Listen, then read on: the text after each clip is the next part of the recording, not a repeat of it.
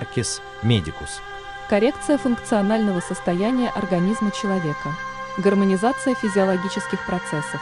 Оздоровление и омоложение при помощи трансляции в организм эталонных, здоровых частот, программы и комплексы.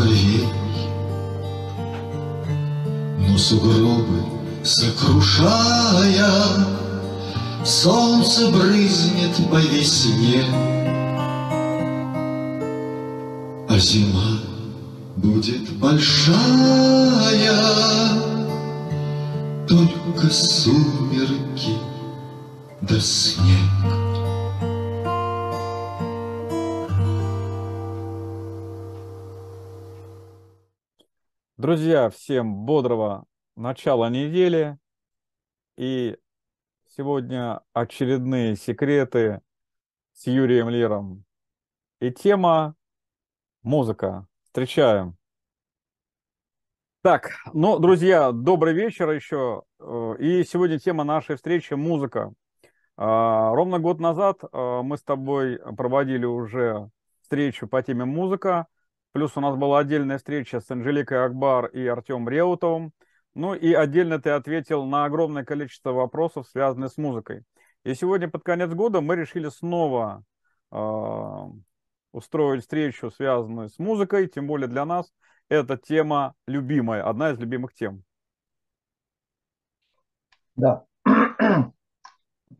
Прежде всего, всем друзьям наших каналов доброго здравия, успехов во всем, во всех благих делах. Ну и с полным настроем на позитив. Все у нас уже получается. Получится еще больше.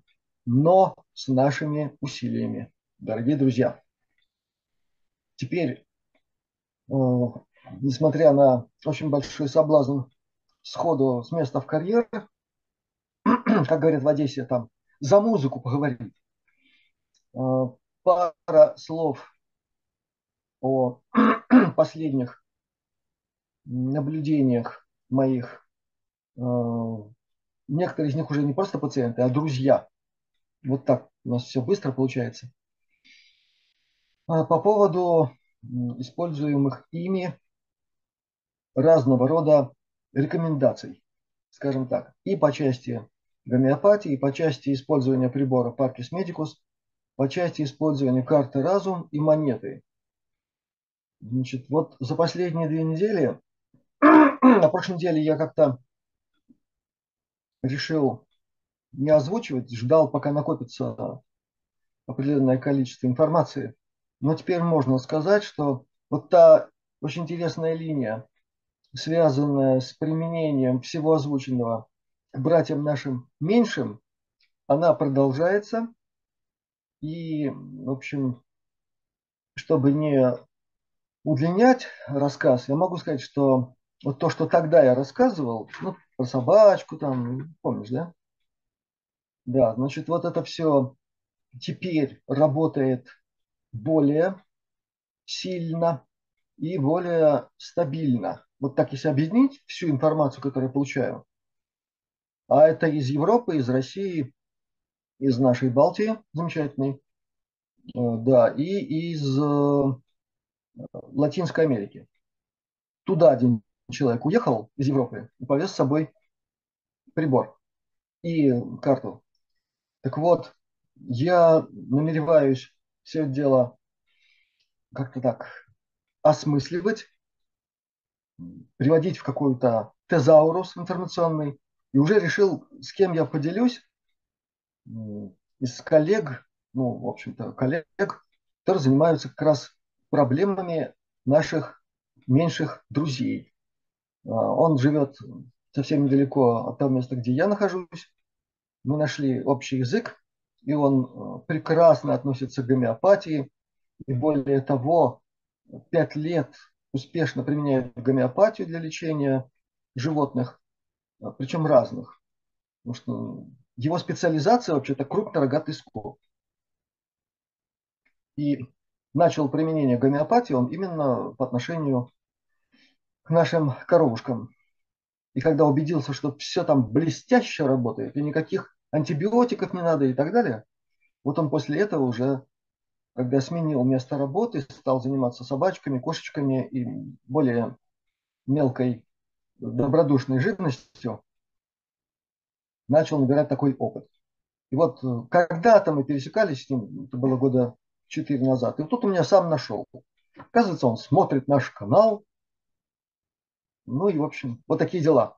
Я поэтому буду передавать ему всю эту информацию, потому что там действительно удивительные результаты, удивительные для людей, которые до этого пребывали в таком сугубо материалистическом взгляде на то, как вообще, что надо делать с самими собой и с нашими маленькими друзьями. А тут вдруг бац, и вот на тебе вот такая сугубая физика. А теперь еще одно, если угодно, такое сообщение.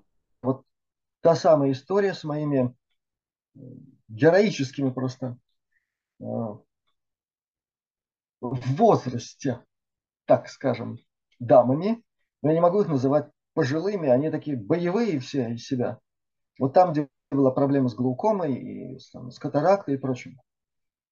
Значит, э, результаты очень хорошие, прогресс явный, и в процентах, если говорить о вот, начало проблемы, там у одной из них осталось, это по словам лечащего врача, ну, процентов может быть 20 от начальной проблемы.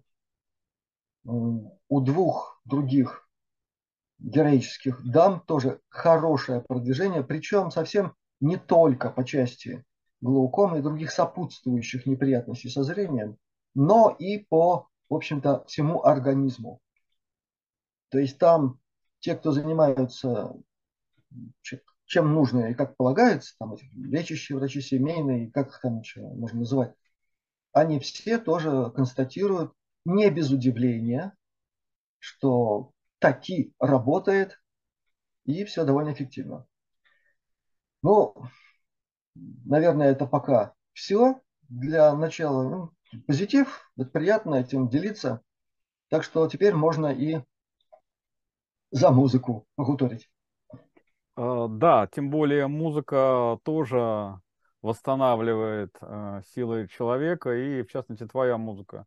Я когда устаю, я ставлю часто твой диск, который ты мне подарил, и после этого у меня, как после свежесваренной чашки кофе. Готов идти дальше в тренажерный зал, трудиться. Вот только что сейчас тоже сегодня был на производстве, мы готовим большой с тобой сюрприз для всех. Ты знаешь, о чем я говорю. Вот, я только успел доехать и вот послушал немного твоей музыки, и вот сейчас опять снова на передовую, да, с тобой вместе. Поэтому твоя музыка тоже хорошо стимулирует и восстанавливает. Ну, мы много раз говорили, что моя она только отчасти и постольку поскольку, но да, не без моего участия. Тут ничего не скажешь. И я прошу прощения еще за минутку. Вот то, о чем мы говорили совсем недавно, этот наш проект, замысел построения нашей собственной студии, где все будет писаться только в аналоговом режиме, только живой звук на живые носители, ну, в смысле, на пленке, а потом уже с них там винил. Вот процесс идет. И в этой связи огромное спасибо всем друзьям наших каналов за пассивную материальную помощь. Э, последний мой музыкальный ролик с гитарной музыкой, вот он уже сделан на этом оборудовании. Пока нам его ставить некуда, мы его рассредотачиваем кто куда может, чтобы аккуратно все было. И уже начинаем с этим работать. То есть привыкать к этому. Ну, музыканты знают, что такое цифровой звук и что такое живой, натуральный, когда все делается по уму, на соответствующей аппаратуре, вот, вот как полагается, как раньше. Усилитель и две колонки. Вот сейчас э, у меня дома такое чудо, сотворенное фирмой Артега. Я очень доволен. Для меня это такой новый этап и освоения, и ощущения такого звука абсолютно без всяких там педалей, примочек, эффектов и всего остального, но и с живым звуком, который откликается еще от моего вполне э, жилого пространства. Так что будем продвигаться в этом направлении тоже. И повторяю еще раз, огромное спасибо всем, кто помогает этому нашему замыслу. Благодарю. Так, ну и, как говорится, в путь, дорожку. Сегодня у нас такое было короткое вступление. А, первый вопрос будет Олега, Австрия. А, добрый вечер, Владислав и Юрий. Вопрос о минорных тональностях а, в музыке. Давно заметил, что трогает меня именно произведения в минорных тональностях. Большинство произведений и у Юрия Рубиновича именно минорные. И я сам просто сидя дома музицирую на фортепиано, и в 90-х случаях, в 90% случаях звучит именно в минорных тонах. Хотя последний аккорд именно а, привожу и разрешаю в мажор. Почему это происходит и что влияет на это? Настроение это бодрое, а тональности минорные. Благодарю вас, гармония мира всем. Ну, у тебя, кстати, не все минорные, насколько я знаю. Да, конечно. И думаю, что не 90 процентов, но да, какие-то какие-то миниатюры музыкальные содержат, может быть, больше, минорных звучаний, аккордов, созвучий. Вообще это большая тема. На самом-то деле тут есть о чем поговорить. И это напрямую касается темы оккультного понимания музыки. Но тогда здесь надо будет говорить уже всерьез и проходиться по всем уровням человеческого тонкого микрокосмоса, который первым откликается именно на, на музыку. Если это музыка. Мы тоже говорили, что есть многое в сегодняшнем мире, что претендует на звание музыки. Даже какие-то там призы получают, какие-то граммофоны, Грэмми там и, и прочее. Но от чего я лично, вот была такая рубрика, если бы я был там, директором и так далее, от чего лично я законодательным образом отгородил бы людей во избежание.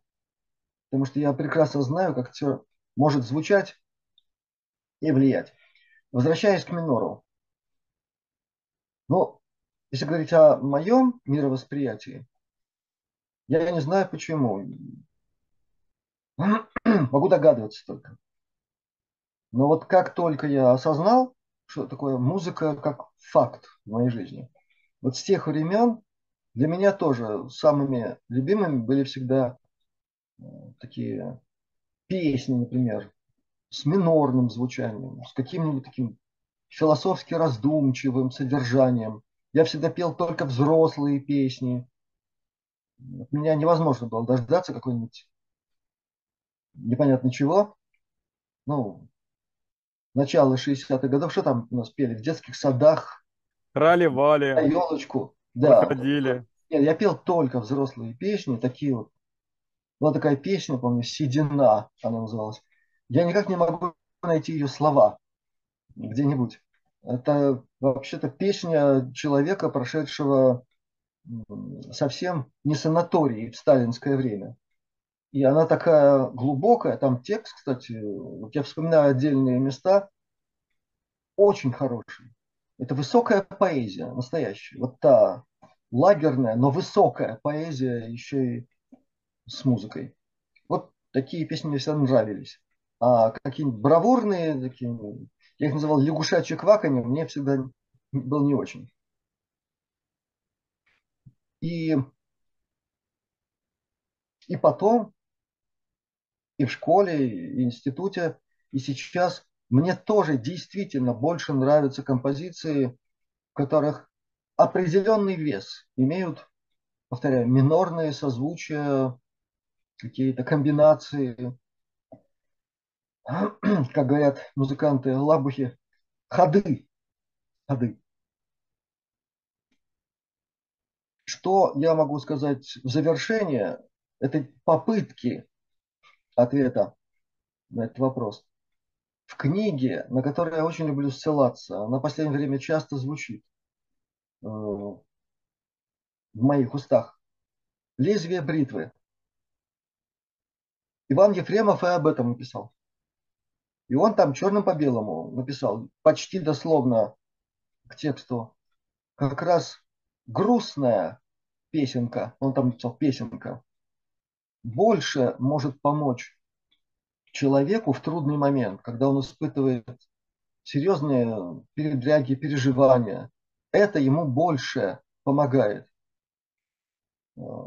Я хочу сказать, что в этом высказывании абсолютная гомеопатичность.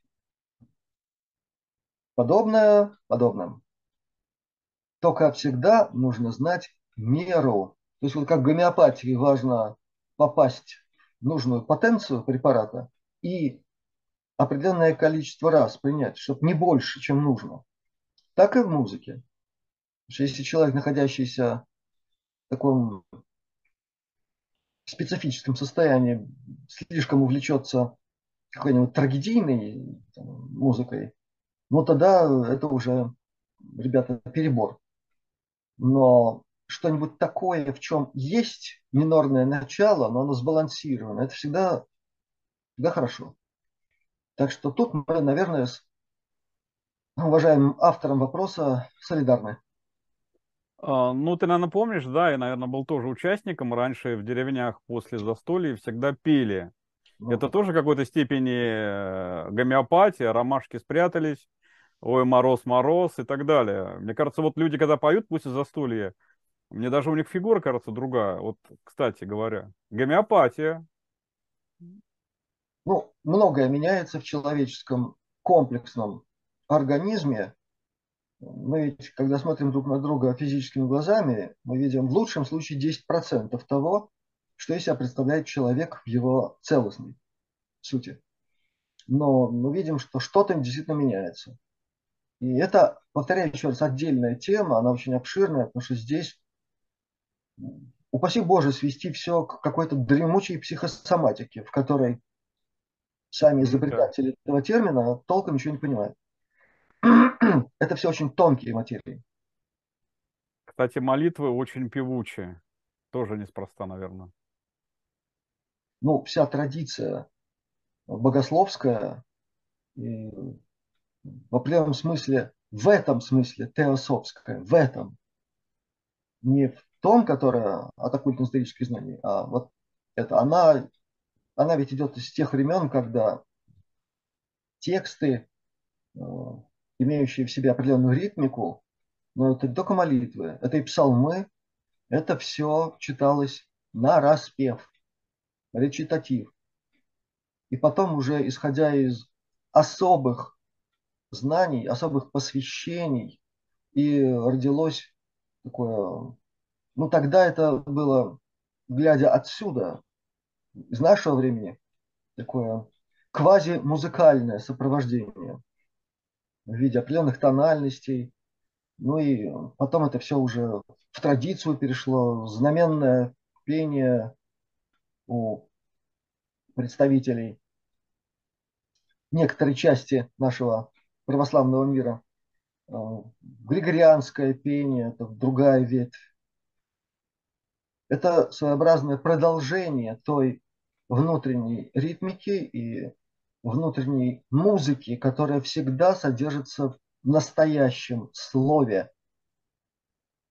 И многие замечают, что высокая поэзия, настоящая, ну и желательно, чтобы она все-таки была по всем правилам поэтического искусства, а не то, что сегодня тоже выдается за поэзию, он таковой напрочь не является. Там тоже всегда внутренняя мелодика присутствует.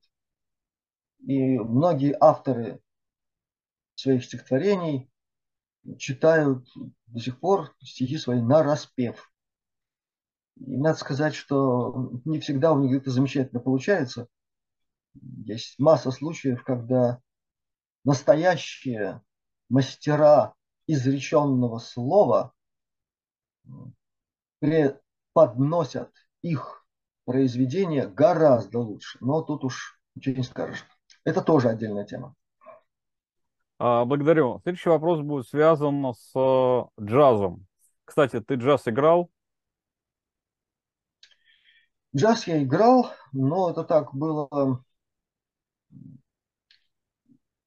Это был какой-то период отдельный, когда была та самая эпоха участия моего в рок-музыке, в экспериментальной рок-музыке, в авангардной рок-музыке, авангардный джаз-рок и прочее. Чем мы тогда только не занимались. И это понятие джем, джем session, для нас иногда это выражалось в соединении самых разных жанров, где начать могли как авангардный рок, причем невероятно крутой, где еле ритм угадывался, а все остальное это ну, просто какофония. А стараниями вашего покорного слуги иногда мне удавалось это все так незаметно, незаметно, незаметно раз и в кантри перевести. И, там. Но оттуда уже в свинг и все остальное.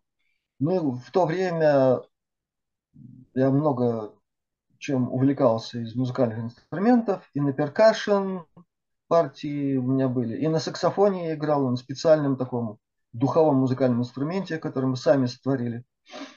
Такой на высоких обертонах, это мини-трембита такая. Слушай, из лыжной палки. С удовольствием послушал э, саксофон в твоем исполнении. Ну, думаю, что Высылайте, уже... да, присылайте саксофон, сыграю. Может а у тебя нет саксофона дома сейчас, нету? Нет, я тогда, вот когда через все это прошел, последний раз я на саксе играл, наверное, в 86 году на том самом э, удивительном концерте, который был своеобразным апофеозом всего нашего рок-движения. Там, там все было очень серьезно, там был серьезный пульт, и за ним сидел звукооператор, который ну, на нашем радио он работал. Ну, то есть все было очень круто, и вот там надо было все показать, как полагается. Поэтому я тогда много на чем играл. Сейчас Хорошо. Уже... Так, значит, два вопроса. Первый вопрос от Ольги. А, доброе время суток, уважаемый Юрий Рубинович и Владислав. А, вопрос, связанный с группой Jazz Rock Arsenal под руководством Алексея Козлова. И какое ваше отношение к этой группе? Когда-то вы, кажется, говорили, что джаз – это не от светлых сил. Ну и сразу прочитаю второй вопрос, потому что можно объединить и поговорить о джазе, насколько будет возможно. А, вопрос от Олега. Значит, э, речь о стандартном, так сказать, классическом стиле джаза, в основе которого все-таки э, именно мелодия, на мой взгляд, имеет главное значение. А потом уже вариации, опять же, вокруг мелодичного рисунка. Джаз как импровизационное, свободолюбивое искусство очень близко мне, только не авангардный или какофонический. Ну, в общем, речь идет о джазе, ну и в частности Оля упомянула а, джаз-рок а, группу «Арсенал» под руководством Алексея Козлова. Вообще, нравится тебе джаз? Вот мне джаз нравится. Ну, это слишком такое общее выражение, потому что джаз действительно многолик. Это во-первых. Во-вторых, я много раз упоминал книгу «Оккультное понимание музыки», которую написал Сирил Скотт под прямым, так можно сказать, патронажем одного из великих учителей человечества, Кутхуми Лалсинг. Это была серьезная работа, в которой ему было дано очень много информации, и он ее правильно преподнес. Там было сказано и о джазе, о том, что он в себе несет, по сути. Я сейчас не буду останавливаться на подробном историческом экскурсе. Сами почитайте историю возникновения джаза. Да, там много интересного, такого позитивного в смысле личностей музыкальных. Как же без них?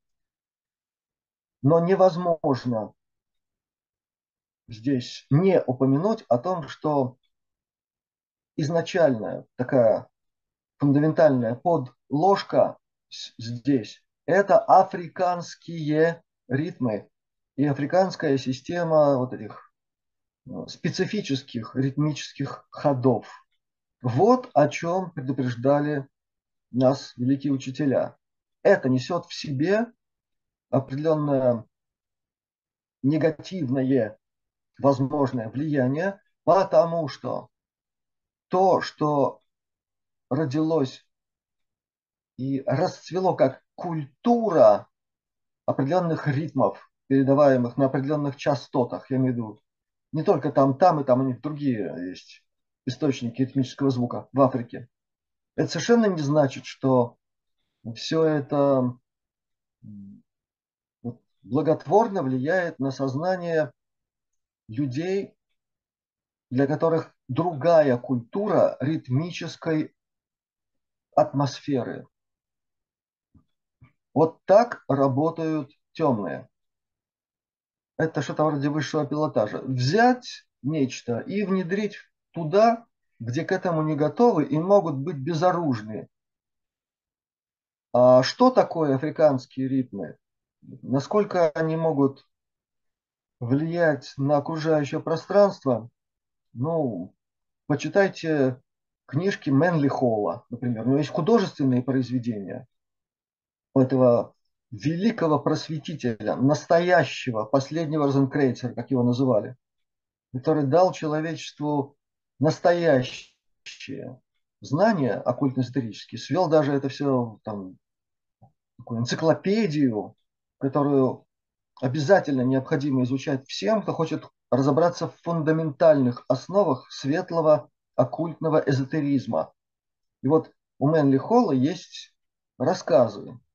И один из этих рассказов как раз этого и касается. Как эти ритмы влияют на все, и чем это иногда может заканчиваться. Так что я эту тему обозначил. Примерно то же самое, кстати, можно сказать и о рок-музыке. И вот тут я уже гораздо больше могу сказать, как, каким образом закулисные культур-трегеры это внедряли в масс-культуру.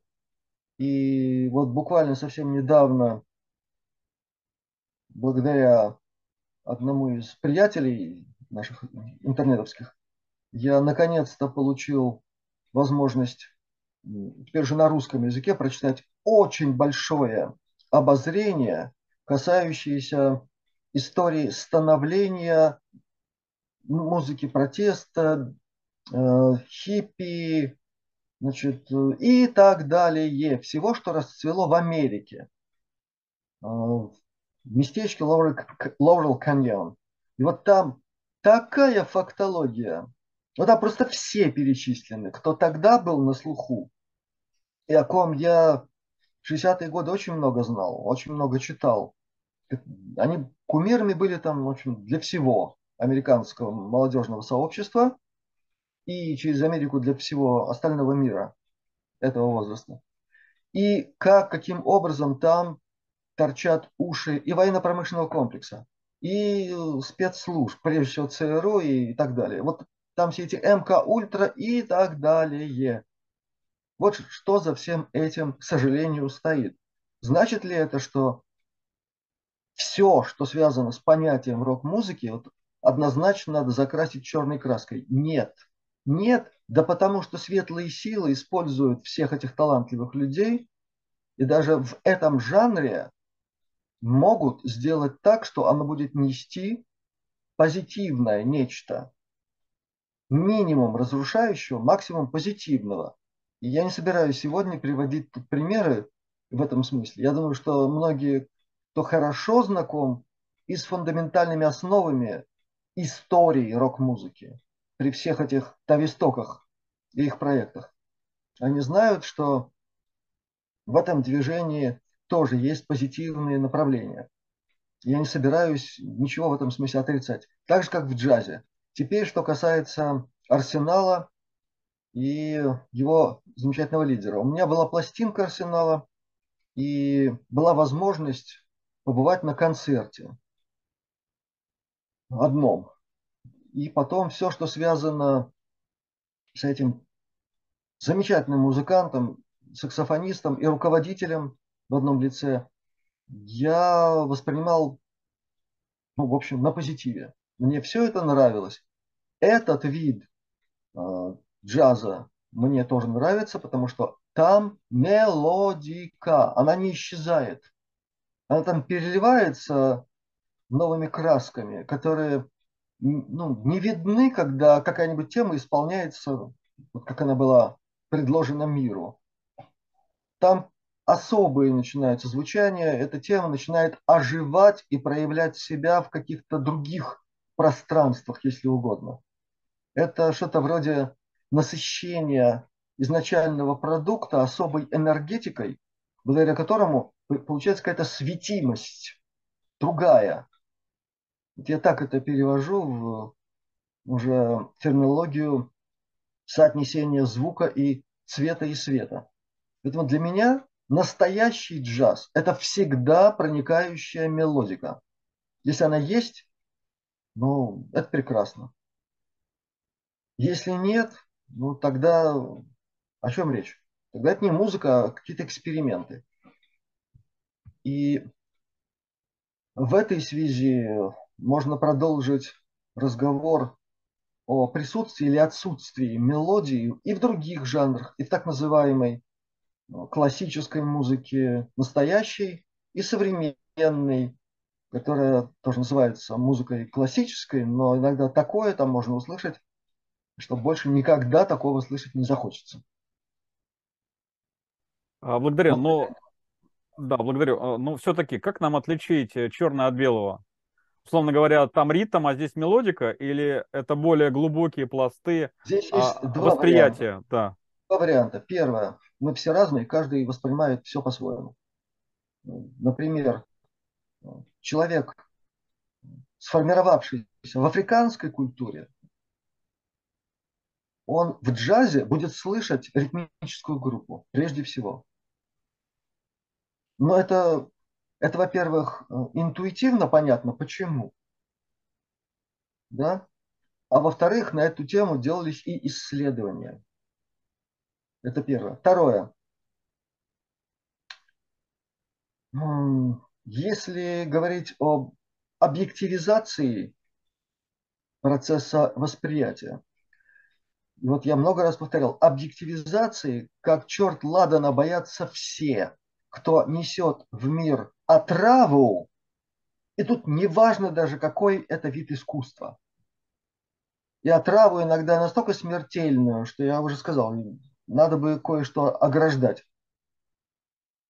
Так вот, этот вид объективизации заключен в человеке. Такие опыты ставились но они как-то быстро прекратились. Совершенно понятно почему. Потому что это все очень неудобно для разного рода искусствоведов и прочих, и прочих, и прочих спекулянтов на человеческой общей и частной какой-то неразвитости, а она сегодня культивируется, между прочим, с измальства. Это не просто неразвитость, а уже дезориентация делается в человеческом внутреннем пространстве. Так вот, это наши мозговые ритмы. Я много раз об этом говорил. Большей объективизации тут ничего придумать невозможно, потому что мозговые ритмы, о них как раз психофизиологам очень известно. И там все построено по золотому сечению. Если у человека вот такой-то ритм мозговой, там, не знаю, альфа или бета или тета, дельта, гамма, неважно. Вот он такой, значит, у него должны быть вот такие параметры. Дальше на человека оказывается воздействие. И тут неважно какое. Он смотрит на картину или вдыхает какой-то аромат, или слушает какую-то музыку. По четкой картинке его мозгового отклика видно, это гармоничное воздействие или антигармоничное, приводящее к разрушению его целостности, а дальше ко всем видам последствий. Вот и все. И Понятно. Если после музыки идешь нож по темным улицам, а после другой идешь и цветы сажаешь, понятно, по плодам их судите. Ну, да, ну, это... Одна зомбирует, особенно... другая, наоборот, э, поднимает, возвышает. Чтобы не было зомби... Э, зомби. Ну, с вопросом зомби тоже надо разобраться. Мы слишком часто используем это слово совершенно не кстати, но в каком-то смысле, да, потому что... Зомбированность кстати, аудитории. Практик зомби есть несколько. Вот все считают, что это только воскрешение мертвецов. Надо и эту тему тоже хорошо изучать. Там много чего применяется, и разные представители этого общего течения вуду, они используют разные технологии и техники. На Гаити одно, на Кубе другое, там, в Доминикане третье. И есть подвид, где используется вот эта африканская система звукоизвлечения из ударных инструментов. Ну, кстати, в Набате тоже есть ритм. Только там другая уже цель и задача Набате. Но мы об этом сегодня поговорим. Кстати, по поводу золотого сечения мы тоже сегодня поговорим. А, благодарю тебя. Следующий вопрос от Аллы. А, вот, кстати, как говорится, не в бровь, а в глаз. А, доброго времени суток, Юрий Владислав. Вопрос такой, почему некоторые люди предпочитают шансон, другие рок, другие классику, с чем это связано? Вот как раз ты уже отчасти и начал на этот вопрос отвечать. Единственный нюанс здесь. Все-таки очень желательно когда мы используем какие-нибудь термины, договариваться, как говорят компьютерщики, об общем протоколе.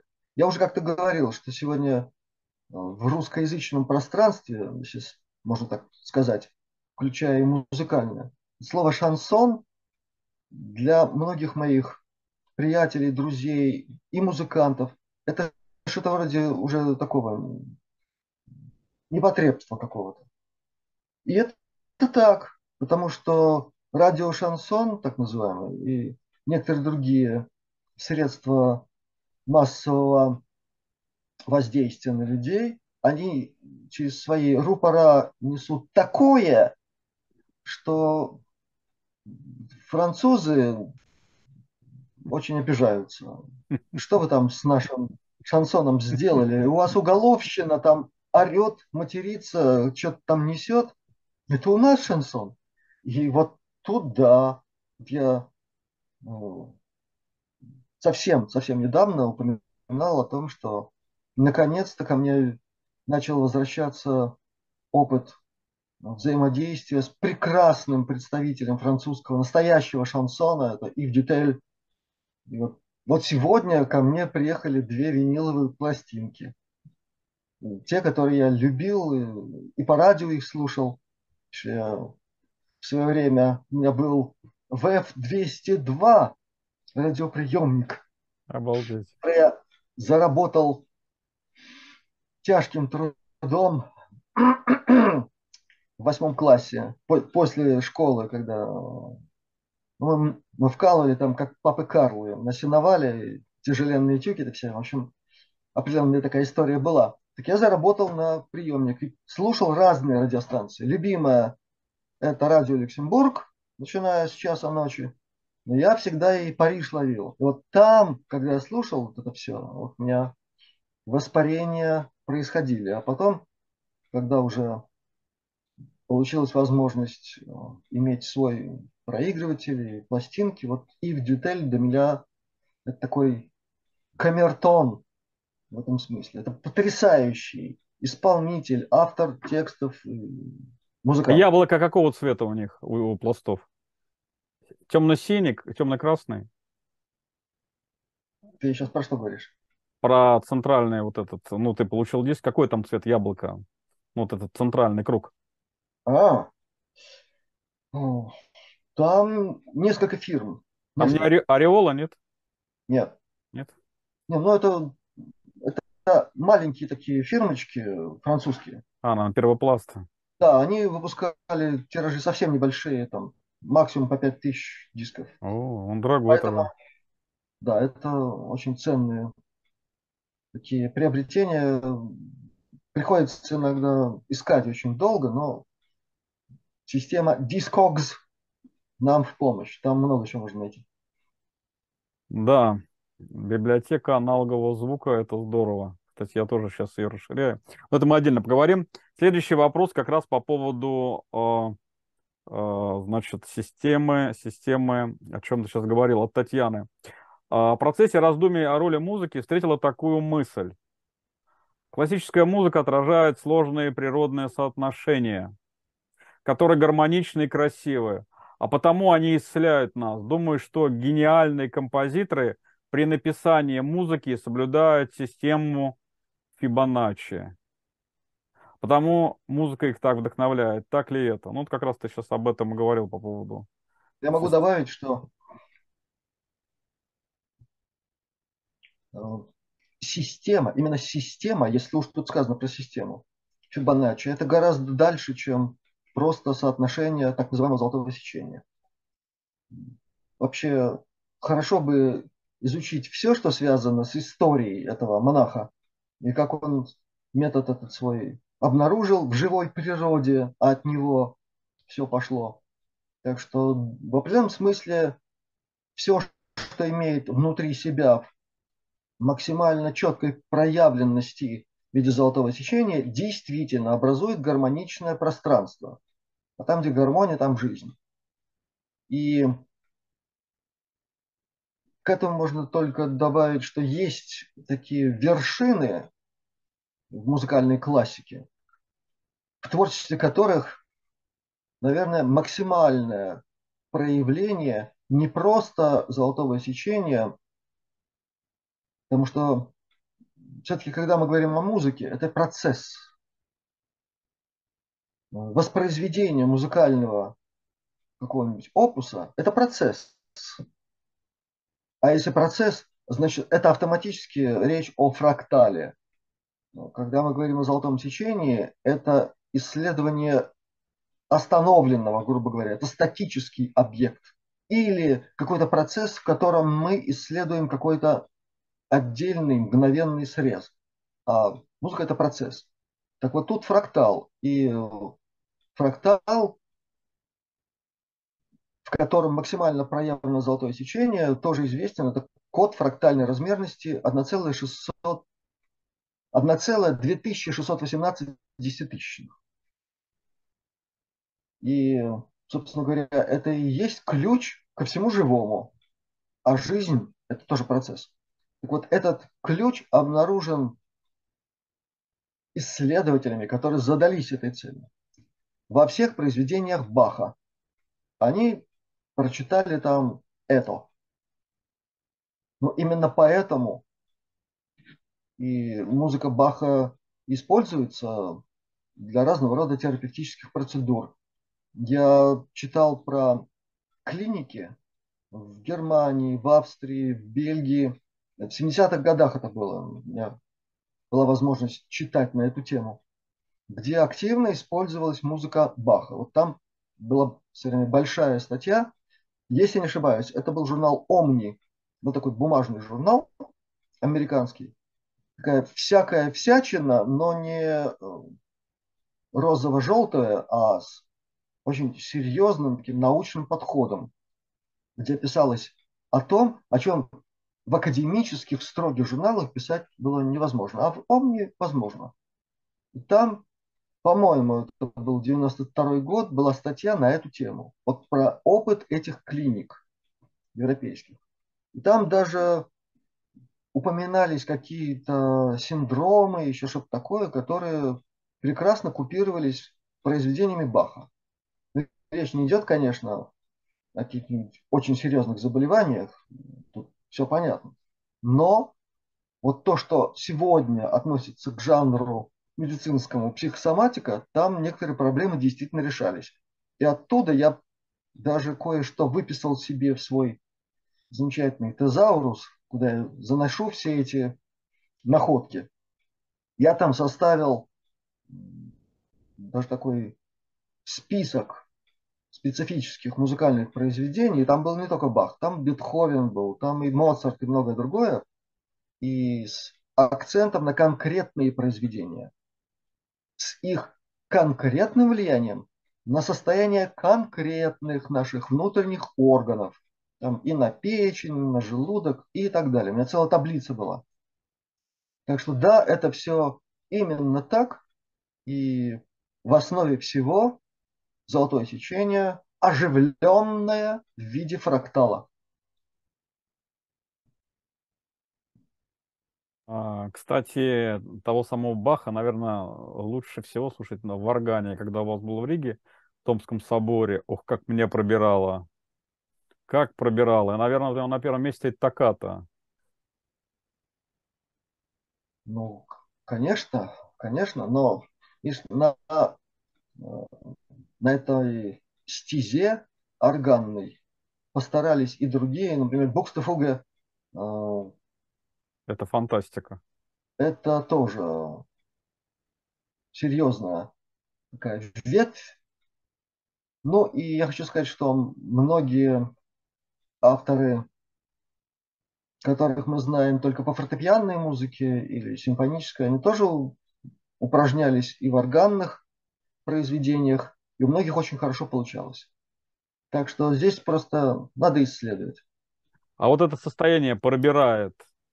Это, наверное, и есть вот это необыкновенное состояние, которое, одно из состояний, на которое способствует э, такая музыка, именно пробирает до мурашек. Ну, здесь влияет все. И все-таки орган – это очень большой инструмент, который создает разного рода вибрации, включая и даже близкие к инфразвуку. Поэтому мощь воздействия здесь комплексная. Здесь все влияет на все человеке. Каждый нюанс звуковой, динамический, еще какие-то там вибрации. Я когда был на одном из таких концертов, и, по-моему, из Эстонии был какой-то один парень, у которого после аварии открылось астральное зрение к его несчастью. Несчастье, потому что он не мог этим управлять. Для него это было не дар, а такое болезненное явление. Но во время концерта он как-то ушел в себя, а потом, когда все закончилось, он рассказал, как это все выглядит. Ну, это полная фантастика потому что картина совершенно космическая. То есть действительно это храмовое пространство, потому что все-таки кафедральный собор, он обладает особыми характеристиками акустическими. И тут тоже много о чем можно сказать, как там все преломляются, образуются устойчивые какие-то зоны, которые друг другу передают такую удивительную картину стоячих волн, которые друг с другом взаимодействуют, образуются так называемые акустические муары. Вот люди с открытым астральным зрением их видят. И эти муары, они подобны тому, что из себя представляют человеческие чакры, физика и математическая топология чакр она известна. Там все строго, серьезно и математически объяснимо, как это все выглядит и почему. Так вот, это все сводится к одному слову. Муары. Все эти лепестки. Именно благодаря тому, что есть такое пространство, что такой инструмент установлен, да еще и правильно, да еще и э, создан специально по параметрам этого храмового пространства. А орган Домской кафедральной церкви Святой Марии, это правильное название этого места, он рассчитывался точно по параметрам вот этого здания. Это тоже очень важно. И это знание, к сожалению, считается потерянным. То есть эта традиция была утрачена. А когда э, началась реставрация органа, я просто знаю этого человека, который был настройщиком этого органа. Мы с ним общались в другом, правда, месте, в церкви Святого Петра, наше любимое место встречи было. И он рассказывал, как там на уши приходилось вставать, чтобы добиться правильного звучания. Там мало было только слуха, там надо было еще что-то иметь, чтобы, во-первых, иметь в памяти звуковую картину, которая была до реставрации, чтобы она полностью была воспроизведена. Конечно, были фонограммы звучания э, этого органа до. Были такие фонограммы, они записывались. Но одно дело фонограмма, другое дело вот твоя память. Так что процесс сложный. В этом смысле орган, ну, это орган. Это что-то живое. Ну и потом, мне кажется, это место, оно находится тоже не на простом месте. Наверняка там, помимо самого этого устройства и, наверное, расположение играет тоже какую-то роль. Но я не знаю, может быть, там место силы, ну, типа этого. Наверняка там скорее всего, ну, какие-то да, пересечения это идет. Это все присутствует, и более того, э, вот этот парень из Эстонии, он был вторым из тех, с кем я общался, у которых такой, такая способность была. А первый человек, это был правильно подготовленный адепт, ну, который мог управлять. Так вот, оба сказали, что были поражены не только всем, что происходило внутри, но и снаружи, потому что вокруг петушка, установленного на шпиле, венчающем эту конструкцию, они обнаружили серафимов, которые там непрерывно вращаются. То есть вот эти вот небесные создания. Правда, это было в 90-х. Больше я ни с кем на эту тему не общался в этом смысле. Но вот они засвидетельствовали то самое. То самое, о чем написано у Данила Андреева в его «Розе мира». Кстати, Он когда я смотрел на собор снизу вверх, мне казалось, что на меня плывет корабль.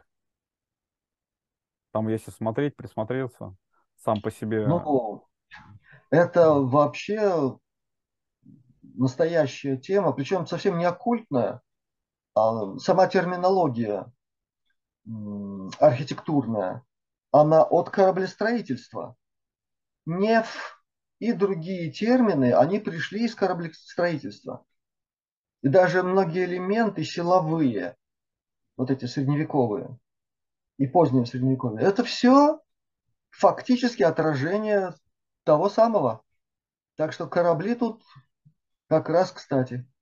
Рядом, да. Кстати, я тебе yeah. очень благодарен. Ты мне в том году открыл потрясающего исполнителя. Ну, просто вот где, э, если хотите увидеть мелодику ее в самом высоком исполнении, я говорю о Кевине Керне, особенно его произведение «Вищут вальц». Это можно смотреть, он даже там есть на определенной минуте, он просто вот, он уже как ангел смотрит наверх и уже просто чуть ли не улетает. Я вот сколько смотрел это исполнение вот это его, ну ты понимаешь, о чем я говорю это просто, ну это, ну это, ну, у меня слов нету. Потрясающий исполнитель. Да. Слепой ангел. И вот так и называют иногда. Именно? Да, но он же незрячий. Ух ты, я даже это не знал. А я смотрю, у него он играет, и вот на этой минуте он смотрит куда-то вверх и улыбается, как будто видит что-то, нечто то, что мы не видим. И у него прямо идет озарение в этот момент, у него лицо прямо начинает сиять.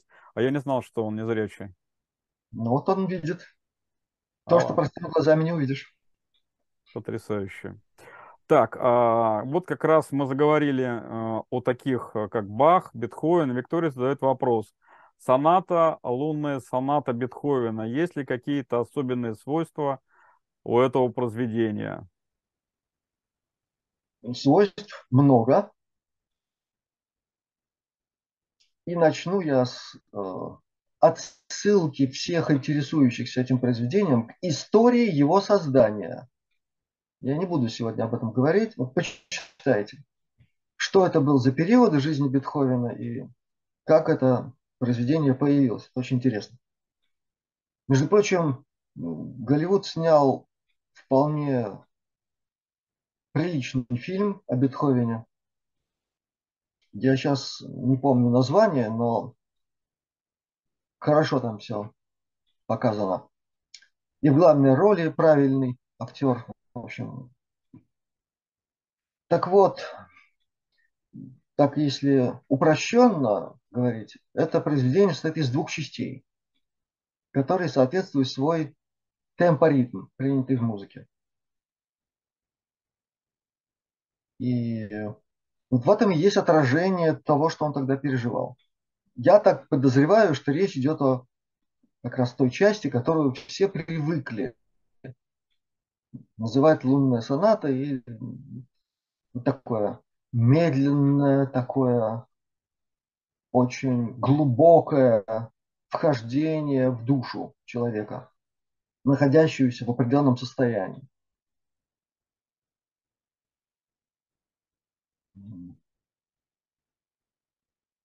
Эта часть действительно сделана с потрясающим уровнем реализации золотого сечения, причем в многих так называемых функциях от. Математики знают, что это такое. Если говорить об этом произведении языком точных наук. Но в нем, конечно, есть еще нечто. Вот это нечто, оно связано с темой, о которой сегодня уже было сказано. Оккультное воздействие музыки. Книга. Автор Сирил Скотт. Он довольно подробно описывал там и творчество некоторых композиторов, и Бетховена в том числе, и писал о влиянии на этих композиторов со стороны невидимых сил, стихий, стихиалей. Поэтому много тут что можно сказать, но мне кажется, лучше вот все-таки взять и прочитать эту книгу. Я на нее ссылаться еще, может быть, дальше буду. Это было бы очень полезно. В этом произведении, в этой части влияние на Бетховена было максимальным. Именно со стороны сил тонкого плана.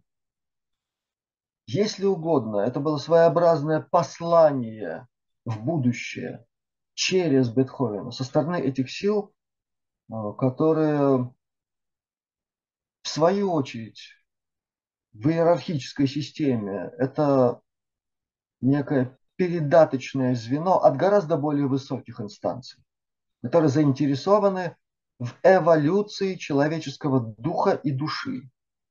Если угодно, это послание такого рода.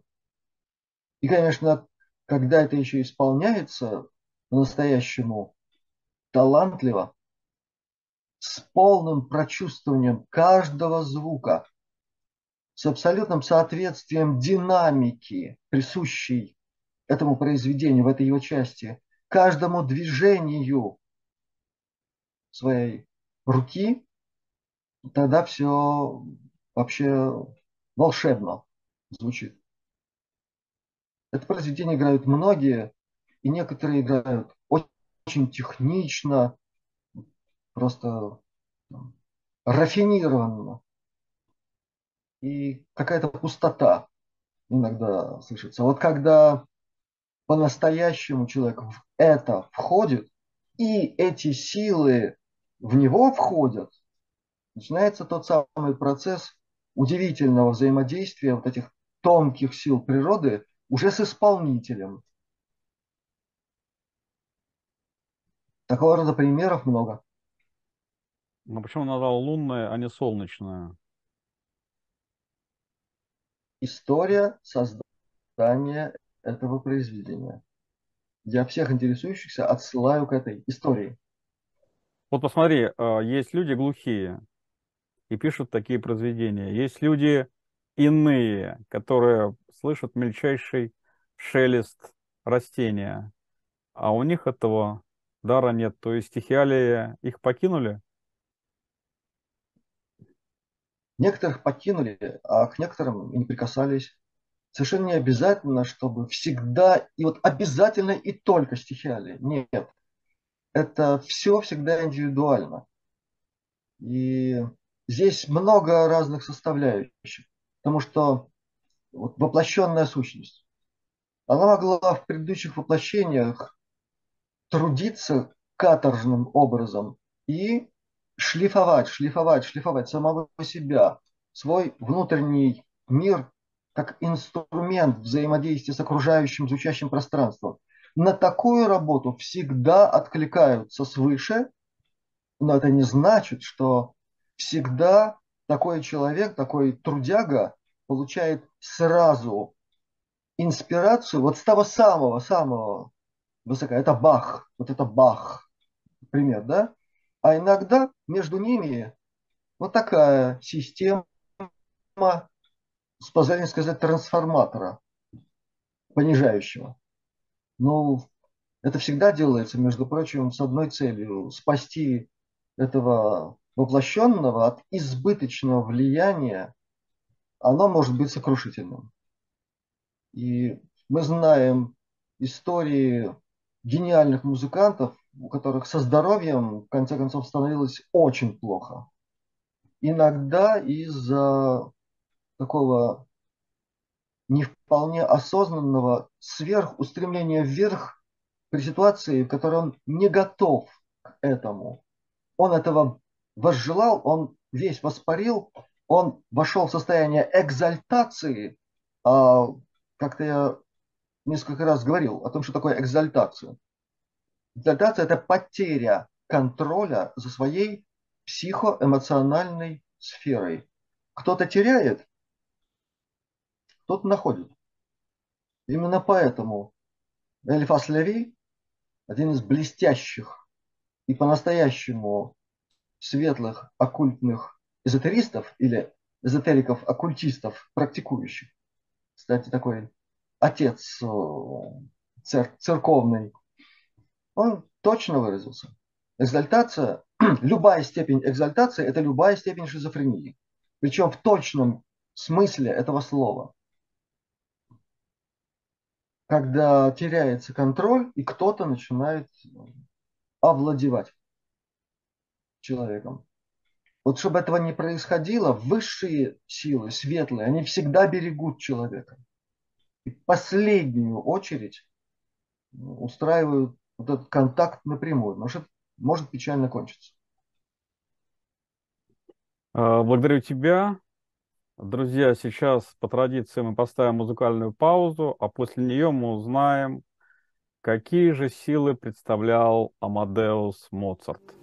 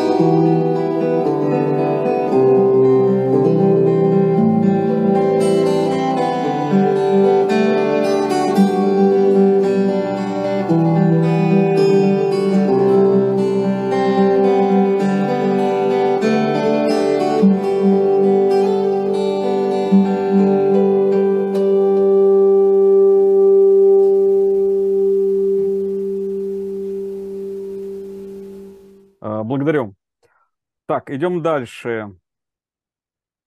А, вопрос от Алины а, звучит э, следующим образом. А, существует э, семь нот. Было ли умышленное ограничение в этом количестве? Ваше мнение?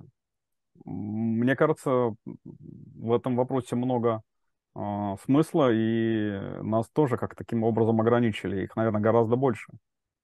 Во-первых, тон, тон, полутон, два тона, полутон.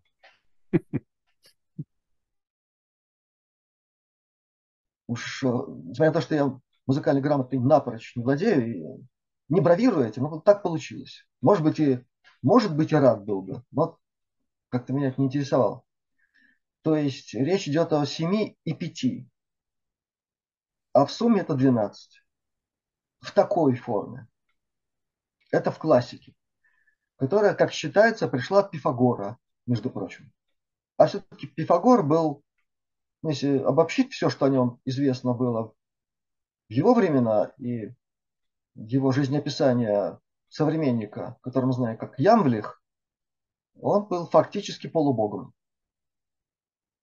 И кроме того, что передал людям знания об арифметике и математике,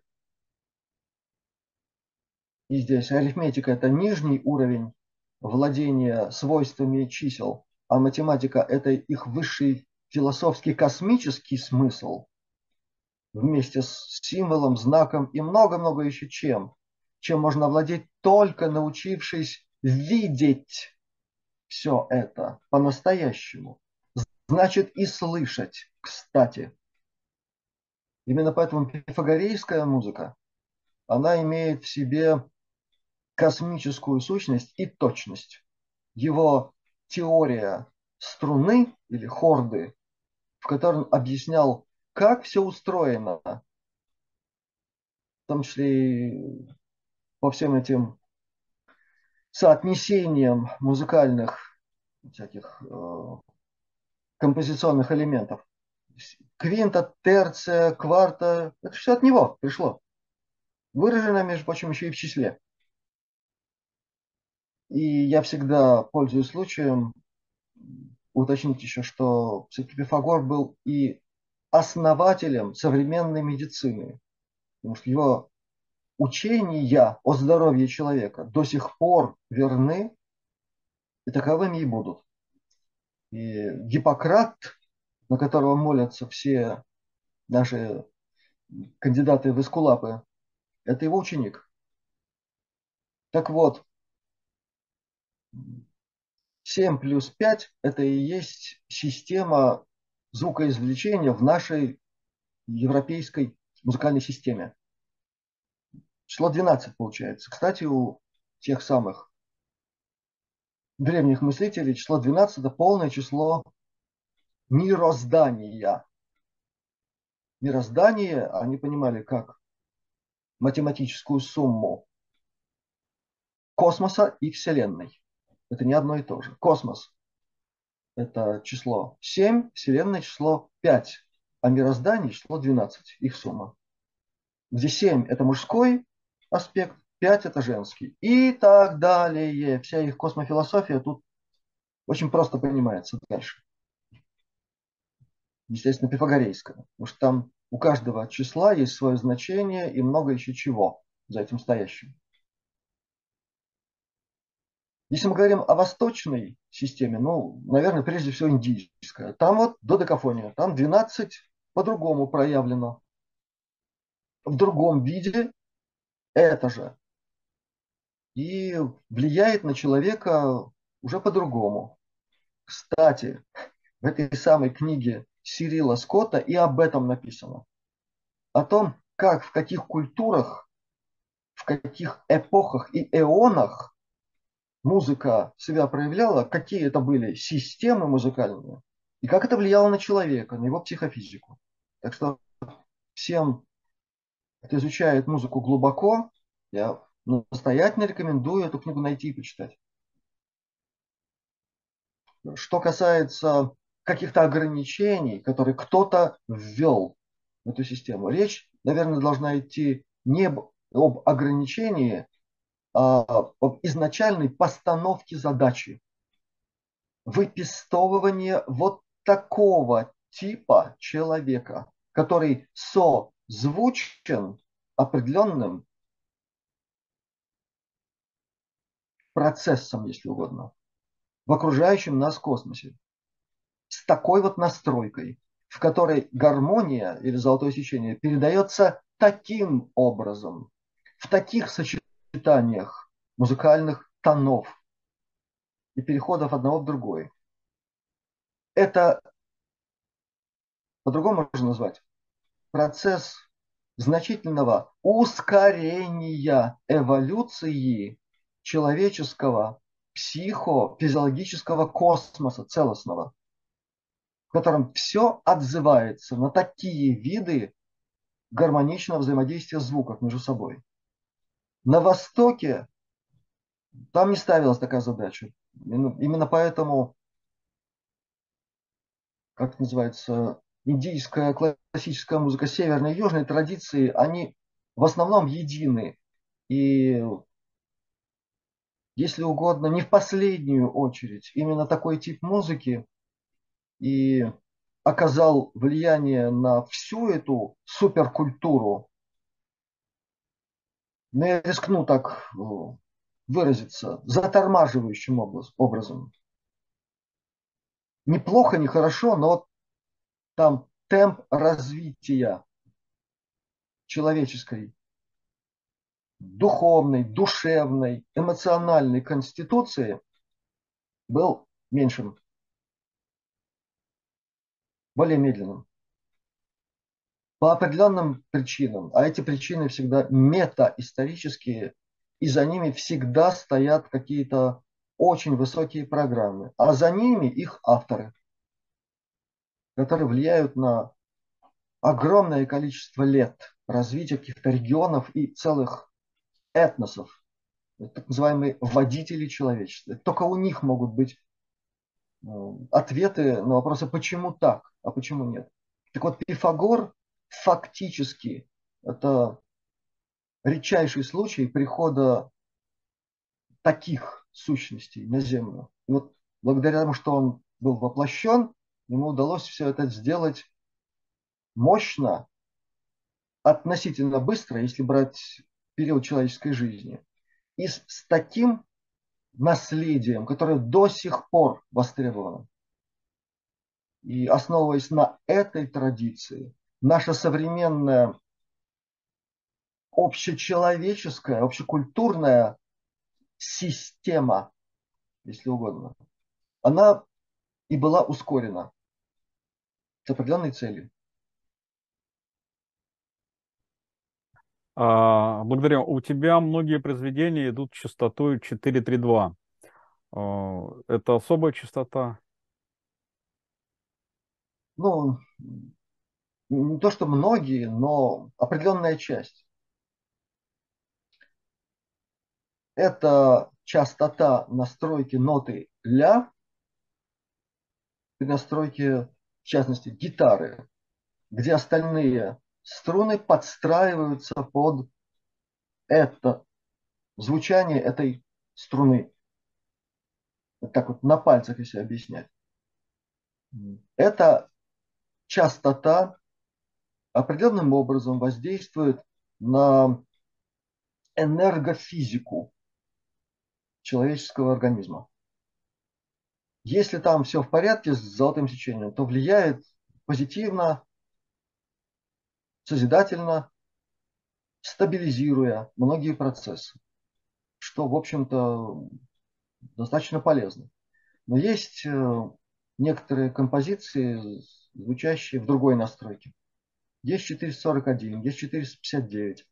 И при каждой такой настройке идет некоторая акцентация, если угодно, на воздействие на более тонкие структуры человеческого микрокосмоса. Вот так можно сказать просто.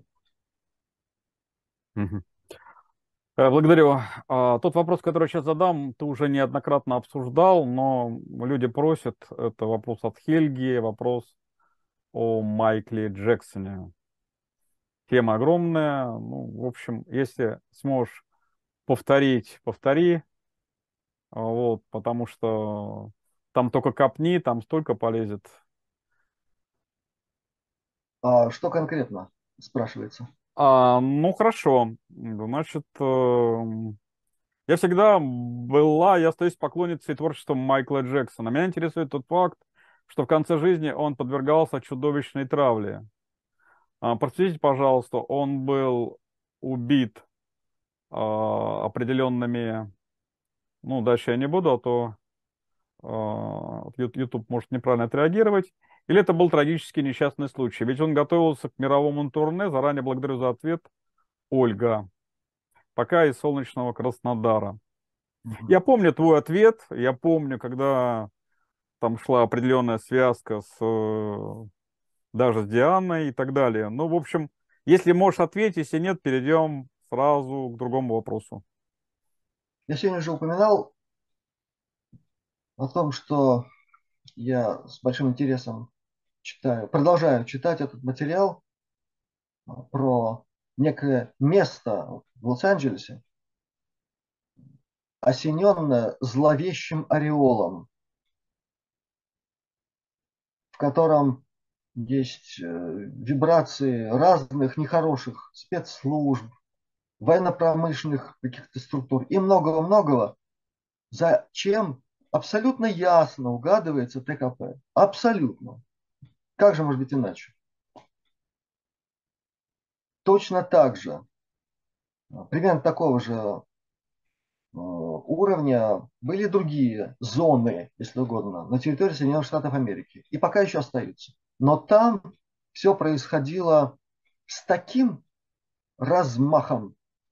Там столько крови, там столько негатива во всех смыслах, которые мы затрагивали о темной стороне ТКП. Там все это есть в этой истории.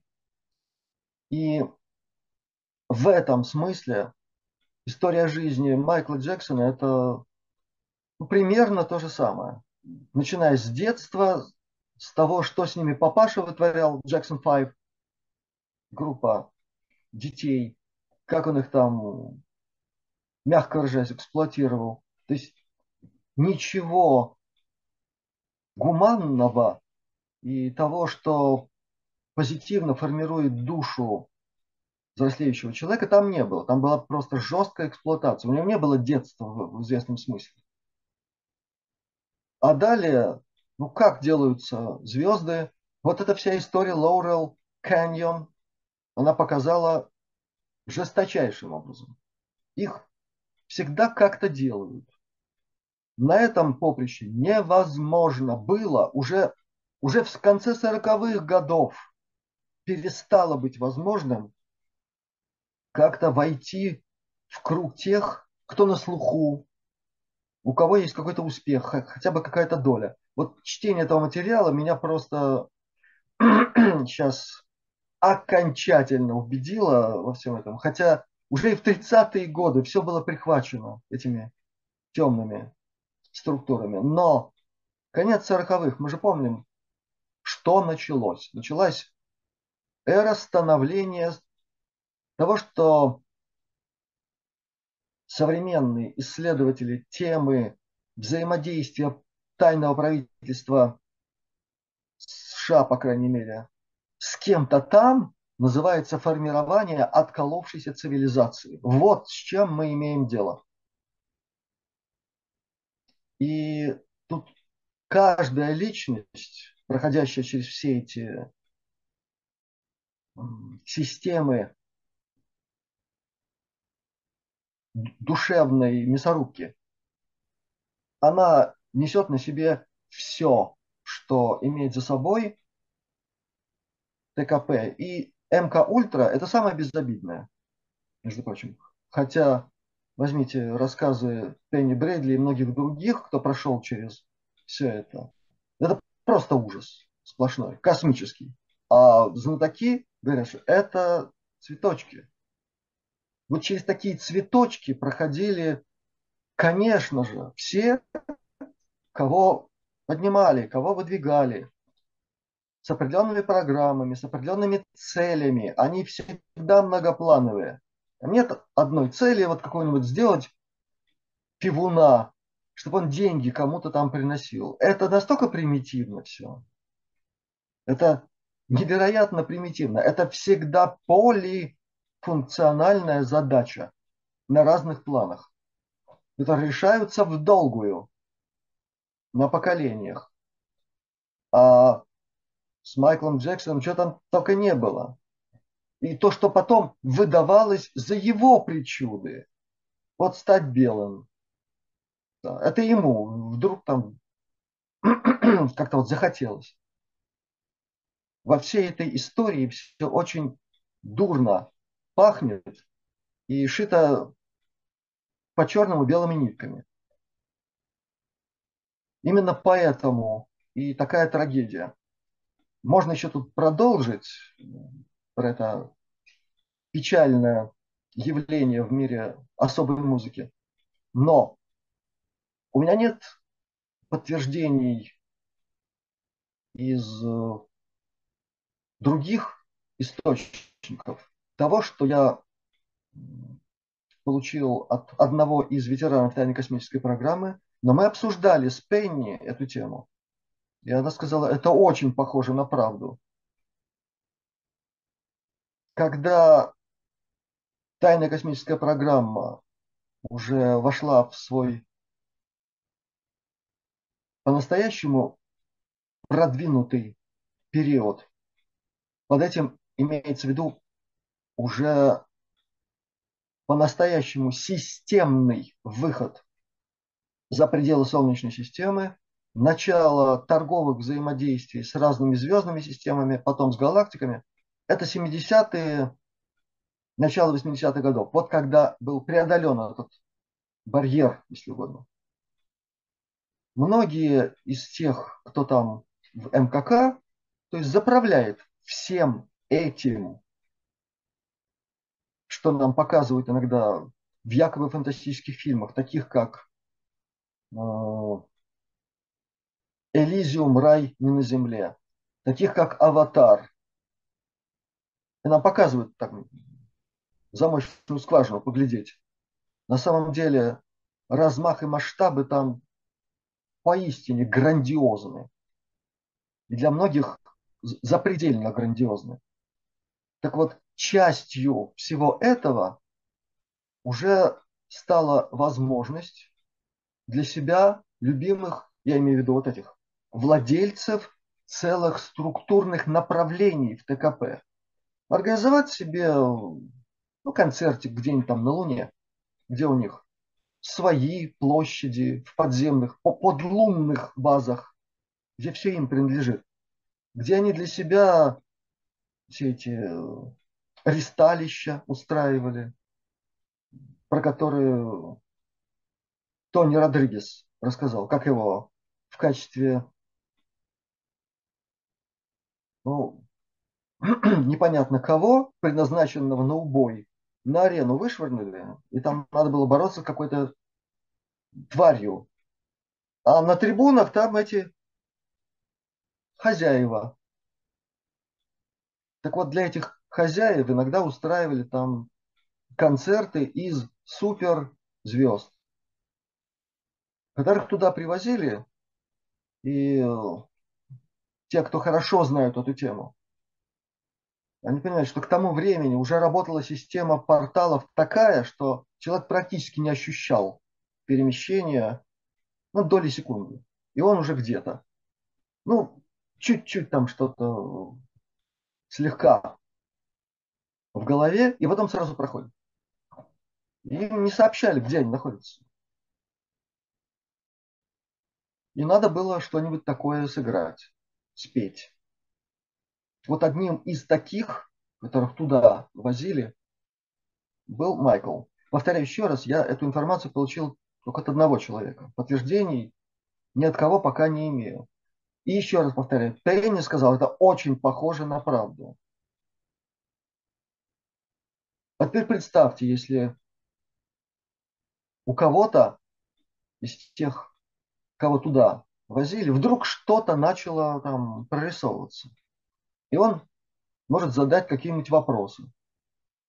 Вот один такой вопрос, и его участь решена. Там эти господа, выглядящие так это импозантно, элегантно, они ни с кем не церемонятся. Для них все это ресурс. И неважно, как он называется и на какой э, ступеньке лестнице известности он находится. Для них это все ресурс. Точка. И дальше, дальше просто выбирается какой-нибудь вариант отправления туда. А потом еще на этом варианте можно что-нибудь срубить, гешефт. Там все считается, там умеют считать деньгу. И после этого уже многое не важно. Можно было бы упомянуть еще и каких-нибудь других музыкантов, очень странно ушедших из жизни. Так вот, по крайней мере, в судьбе некоторых из таких музыкантов тоже прочитывается что-то такое, связанное или с Луной, или еще с каким-нибудь объектом более искусственным. И это часть того, что мы знаем как ТКП. Думаю, что не в последнюю очередь и вся эта ситуация вокруг Майкла такая. А, ну хорошо, смотри, смерть Пресли, а, Леннона, Соя, Талькова. В общем, они все были насильственные. Хотя нельзя сравнивать творчество Талькова и того же самого Леннона. Это, мне кажется, две, две противостоящие но что-то тут должно прослеживаться. Елоси вообще считает до сих пор жив, да? Говори, говори.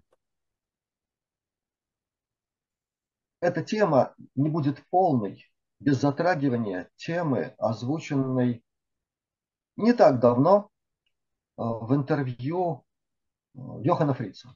Это тема клонов. И она сразу многое ставит на место. Я не буду сейчас ее э, тут копать, как говорится. Ну, просто послушайте полную серию интервью Йохана Фрица на канале Астролёника. Он задевает эту тему.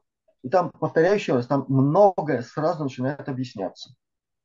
Это совершенно не значит, что те, кого иногда как-то там видят, даже фотографируют, что это клон. Все может быть гораздо запутаннее. Гораздо. Что касается творчества каждого из упомянутых, ну, в той или иной степени уши спецслужб, конечно, торчат, но по-разному. Но по-разному. Леннон – это одна история. И Джордж Харрисон в этом смысле примерно такая же история. Была все-таки вся эта программа, это был проект Beatles. И, кстати, была сформирована не одна команда близнецов. Их не в 90-х годах начали там штопать, сколько там их, этих, якобы Битлов ездило, по-моему, пять команд было таких. Из них одна была очень приличная. Там и внешний вид, и голоса были все как надо.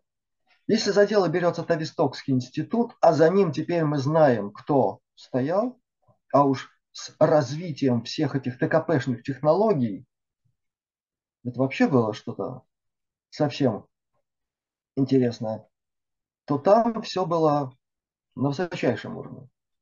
И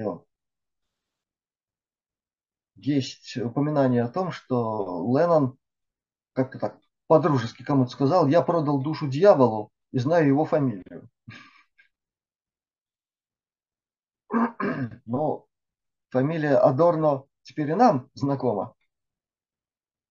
Настоящего автора практически всех главных песен Битлз. Ну и плюс там, конечно, Джордж Мартин, там еще кто-то.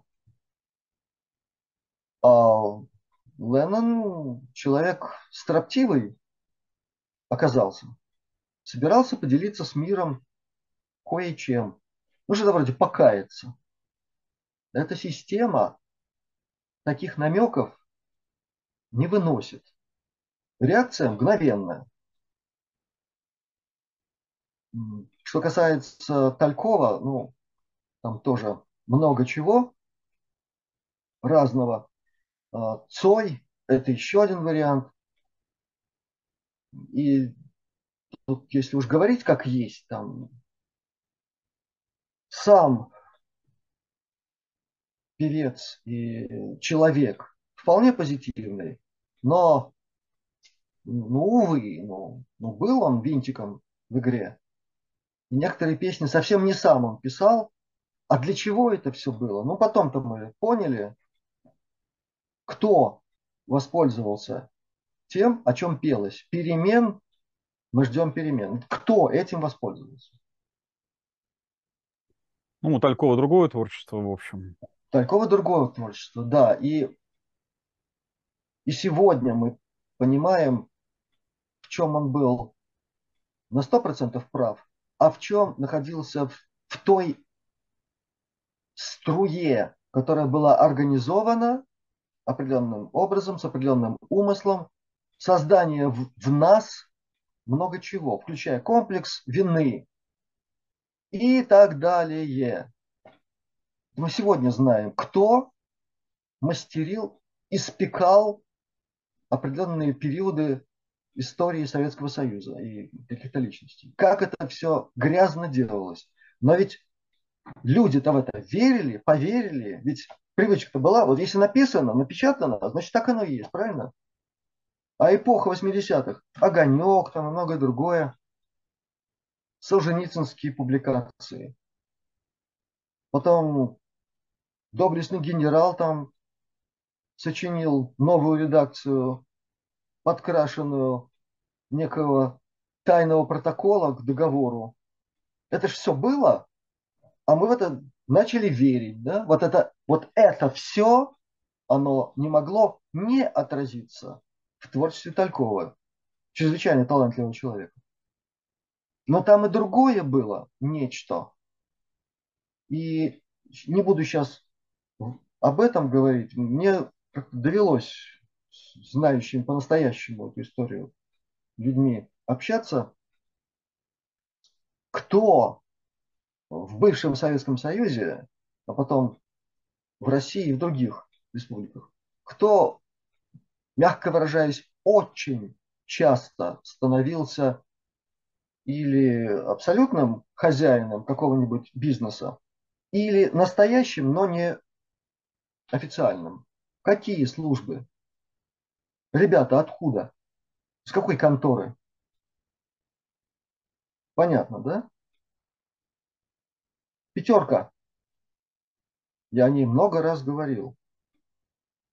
Вот кто уже тогда, в 1979 году, все было решено, как будут убивать Советский Союз. Примаков и его команда были тем ядром, которое управлялось с Туманного Альбиона, через которое началось все это уже на всю катушку. Понятно, что все началось на самом-то деле при убийстве Сталина, но на всю катушку включилось 79 а потом пятерка. И оттуда люди начали захватывать все, пользуясь всеми возможностями, которые были. И связями, информацией, и ресурсами, и силовыми всякими элементами, и прочим, прочим, прочим. И в этом смысле для некоторой части из этой команды Тальков начал представлять угрозу. Вот и все.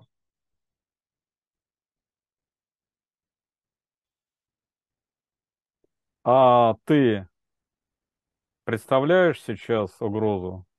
Я мирный человек. И всем желаю мира, благодати высшей, покоя, душе покоя. Сажайте розы, друзья, сажайте розы. А, да, есть такое произведение одного очень известного латвийского деятеля культуры. Сажайте розы в проклятую землю. Это о серьезном. Ну то, что розы, надо, надо уметь видеть красоту во всей природе и в самых простых полевых цветах. Вот меня, например, из всех цветов мой самый любимый Василек. Был и остается. Все великое в малом. Так, ну ладно, теперь мы узнаем по поводу Моцарта. Вопрос задает Динара. Меня вопрос о музыке Моцарта. Про нее говорят, что она наполнена особой гармонией. Ее рекомендуют слушать беременным и детям, так как она положительно влияет на организм. Кстати, я помню лет 10 назад я включил, э, у меня много Моцарта, у меня стали комнатные растения лучше расти, я заметил. Так вот, но я неоднократно встречал информацию, что Моцарт был масоном. О, ужас! О, ужас! Так кто же, как, так кто же вдохновлял Моцарта на написание музыки? Создатель или тайные земные структуры? Как сочетается масонство композитора и его музыка? На самом ли деле его музыка светлая? Сейчас мы узнаем, друзья. Ну, когда мы говорили о гомеопатии, я упоминал и факт принадлежности основателя гомеопатии Самуила Ганимана к одной из масонских лож, где его прямым наставником был Антуан Месмер, у которого учителем был граф Сен-Жермен. Для тех, кто вообще знает, что это за фигура, этим все сказано. Я опускаю здесь историю создания первых настоящих масонских лож. Вот, почитайте эту энциклопедию, о которой я говорил. Мэнли Холла. Там и про это написано. И историю масонства, настоящую. Да? И выяснится, что изначально ровно точно так же, как учение Христа, принесенное на землю. Ну что оно в себе несет? Учение о братской любви и о реализации в нашей жизни золотого правила. Вот по сути. Все, что известно сегодня о зарождении, инициации масонских лож первых, это только светлое. И я приводил примеры у нас тут в Латвии, вот недалеко от того места, где я живу, и у нас есть видеоролик посещения Бирини. Это место, где у нас местные масоны очень даже здорово там что-то делали во главе с графом Эллином, знатным масоном, которого после смерти местные крестьяне, латыши, там боготворили. И до сих пор вспоминают, хотя кучу времени прошло. Так что далеко не все, что связано с масонством, имеет только единственно негативный характер, какой-то привкус. Принцип какой? Очень простой. Я об этом тоже говорил. Темные никогда ничего не могут сами светлого сделать. Они могут что-то сделать похожее. Лучший и главный их принцип, если не можешь бороться с чем-то, значит, захват и возглавление. Вот это принцип иллюминатов. Так вот, не надо путать иллюминатов и ядро иллюминатское, которое выстроено на принципе саббатианства. Почитайте, саббатианство, откуда это все произошло и что оно в себе несет. Не надо это путать с истинным масонством. Точно так же, как не надо это путать и с розенкрейцерством и многими другими светлыми просветительскими орденами, основатели которых, многие, на своей шкуре испытали воздействие темных. И именно поэтому многое в этих структурах делалось неафишируемо. Потому что научены опытом были. Одни тамплиеры показали, чем это может кончиться. А уж про катаров тут и вообще все понятно. Так что то, что Моцарт принадлежал какой-то там масонской ложе, ну, ну и что? По делам их узнаете их. Вот, давно сказано и верно. А уж когда много времени проходит и сотворенное продолжает приносить пользу, нести в себе позитив, гармонию, здоровье, то, как говорят в той же Одессе, об чем базар? И еще раз хочу повторить, надо серьезно изучать историю того, о чем сегодня гораздо разглагольствовать очень многие знатоки символов, знаков и многого другого, действительно имеющего место. Но только не надо тут смешивать одно с другим, получая какую-то бурду непонятную, где и, и Блаватская оказывается виновата, потому что про Люцифера хорошо выражалась. Все это надо изучать. И не будет скоропалительных выводов и посадок в лужу, как выясняется, при ближайшем рассмотрении. Теперь, что касается конкретного воздействия музыки Моцарта на здоровье. Эти исследования тоже приводились. Я сегодня говорил о той публикации, в которой я читал и про Бетховена, там и про Моцарта было написано, и про Баха, и про Дебюси, и про Гайдна, и многих других. Ну, просто я больше запомнил тогда про Бетховена, у меня больше было выписано. Что касается Моцарта, у него просто есть такие произведения, которые выстроены жестко по золотому правилу. Это во-первых. Во-вторых, когда просчитали, там нашли способ математического кодирования всех составляющих его произведения. У него, например, волшебная флейта, да, есть такое произведение. Вот она несет в себе в своей структуре жестко число 108. А любой буддист сразу скажет, что это такое, насколько это интересно, да? А любой нумеролог, не будучи ни музыкантом, ни буддистом, сразу скажет, что это такое. Вот так. Был ли Моцарт посвящен высшие какие-то элементы оккультно-эзотерических знаний, которые, конечно же, конечно же, имеются и не прерывается эта связь в настоящих светлых масонских ложах? Наверное, да, потому что с такой точностью воспроизвести это в таком, казалось бы, легковесном жанре, ну, это надо быть посвященным. Другое дело, что он был еще и человек того времени. И этим многое сказано. У нас и о том времени представление тоже такое весьма искаженное, как выясняется, чем дальше, тем больше.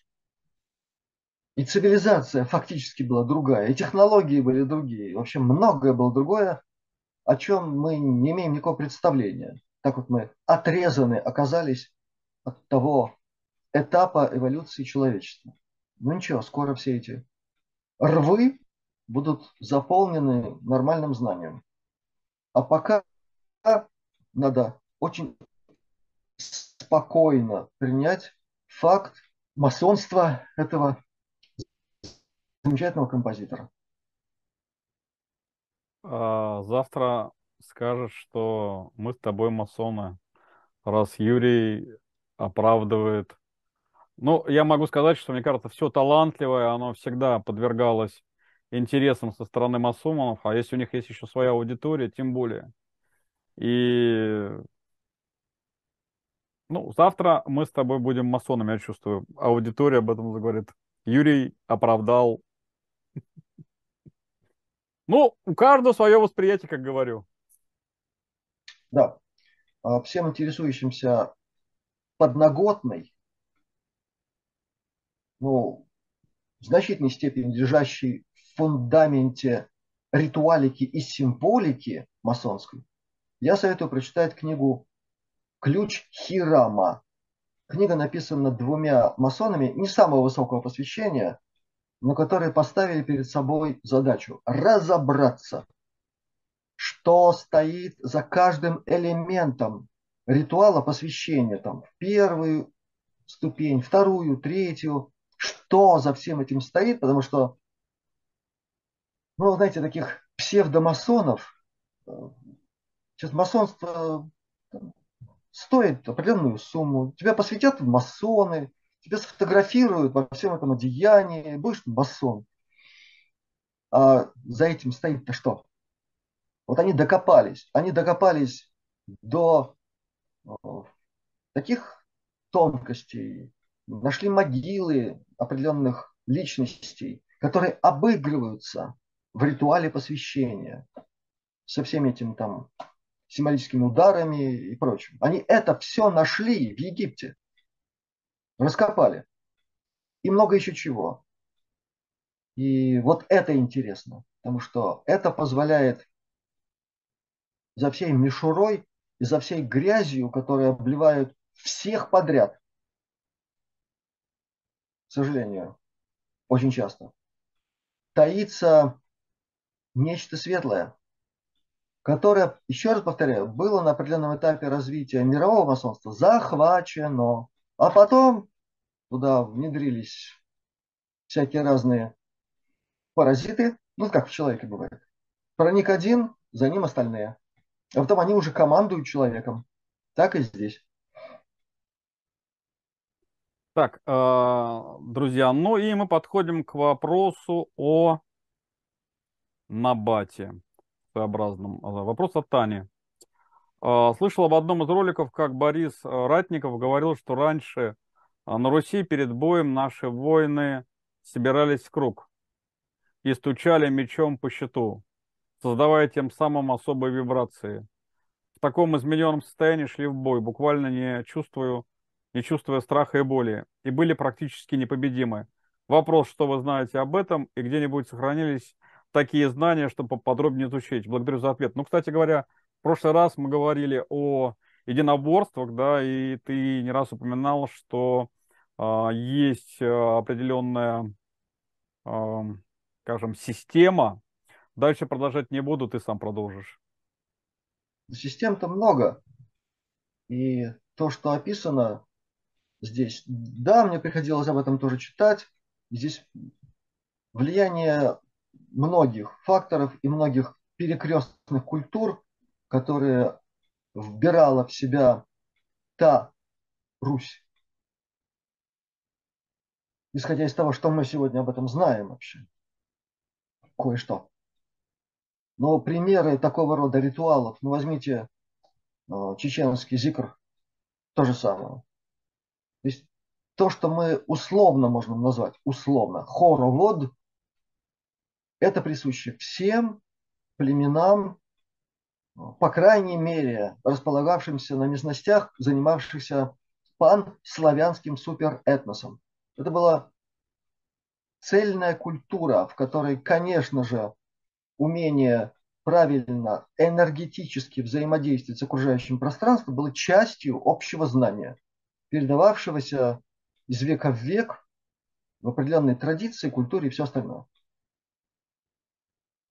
Теперь, как, каким образом это способствовало боевитости и способности воинов так или иначе себя проявлять на поле битвы, да, это действительно вот связано с тем, о чем мы говорили. Когда начинается так называемое переходное состояние, многое меняется, и меняется физика и физиология человеческого тела. Это факт. Оно приобретает другие свойства. И те, кто занимается, например, э, некоторыми видами йоги, они знают, что при вхождении в определенное состояние тело обретает э, способность, ее англичане прозвали гутоперчивость, то есть способность к изгибу возрастает во много раз. И йог в таком состоянии может пролезать в отверстие чрезвычайно узкое, через которое он в обычном состоянии никогда проникнуть не может. Но если в эту сторону есть возможность управлять человеческой энергопсихофизиологией, то абсолютно логично, что можно и в другую сторону, когда тело приобретает свойства чрезвычайно прочной структуры. Чрезвычайно прочной. Далее, если продолжать эту линию древнего знания, но со времен тех самых, о которых я не говорил, эллинская цивилизация, неважно, неважно, сейчас не надо спорить, кто ее там основывал, славяне, не славяне, еще кто-нибудь, то она была. Есть документы, есть артефакты, свидетельствующие о ее многовековом существовании. Так вот там была и особая медицина. В те времена, где были специально подготовленные медики, гражданские и военные. И были медики, которые могли определенным образом сам входил в определенное состояние, потом к этому состоянию подсоединял человека, например, пронзенного мечом. Меч в нем торчит производилось воздействие на тело этого человека, меч вытаскивался, рана заживала. Была специальная техника такая. Вот это все система единых знаний о возможностях человеческого организма в разных специфических состояниях психофизических. А что касается связи э, понятия набат и удары мечом по щиту, ну, тут э, общая только динамика процесса, потому что звук довольно громкий. Но все-таки набат и цель другая, и ритмика воздействия другая, и предметы другие, и звон на гораздо больше расстояния. Так что нам много еще чего предстоит узнать. Ну, набат это я добавил слово, там речь шла о стуке э, мечей о щиты. Вот. Щиты были из определенного материала. Мечи тоже. Мы сейчас можем только гадать, что за звук мог извлекаться при взаимодействии металлов такого типа. Потому что были времена, когда булатной стали не было на Руси. Потом появилась Потом появились новые какие-то технологии. Ну и на территории, которая занималась панславянским суперэтносом, ведь много было племен, много было культурных образований, и все это был панславянский суперэтнос, где говорили примерно на одном языке. И Сирия, это была часть всего этого. Вообще, если переходить к этимологии языков, их взаимосвязи, русский с арабским, вот с тем регионом. Ребята, Сирия – это Россия. И среди тех, кто хранит там эти знания, это никогда сомнению не подвергалось. Так, на минуточку. есть и другие хранители этого знания. Есть они и в суфизме и так далее. И есть то, что пришло к нам в виде легенд, мифов, сказов, сказаний. Я упоминал как-то о том, что пресловутая история рыцарей круглого стола с королем Артуром, с его мечом, Эскалибур, который назывался. Это все соотнесено с историей, вбирающей в себя метаисторию панславянского суперэтноса. Сам термин «эскалибур» я говорил, что в арабских хрониках это нашли. Я читал об этом в 80-х годах, и там ссылки были на конкретные исторические материалы. Было племя такое, которое жило где-то между Черным морем и Верхнеднепровским этим регионом. Они владели тайной плавления металлов и изготовления особых мечей, на которые там, какие-то мероприятия производились, и меч приобретал какие-то особые энергетические свойства. Ну, говоря языком современной физики, был заряжен определенным образом, и если энергетика хозяина подбиралась, подгонялась точно под вот эту конструкцию, то поражающая сила меча начиналась за несколько метров от острия. Те технологии. Что мы о них сегодня можем сказать? Так вот, это племя называлось Ассакалибу.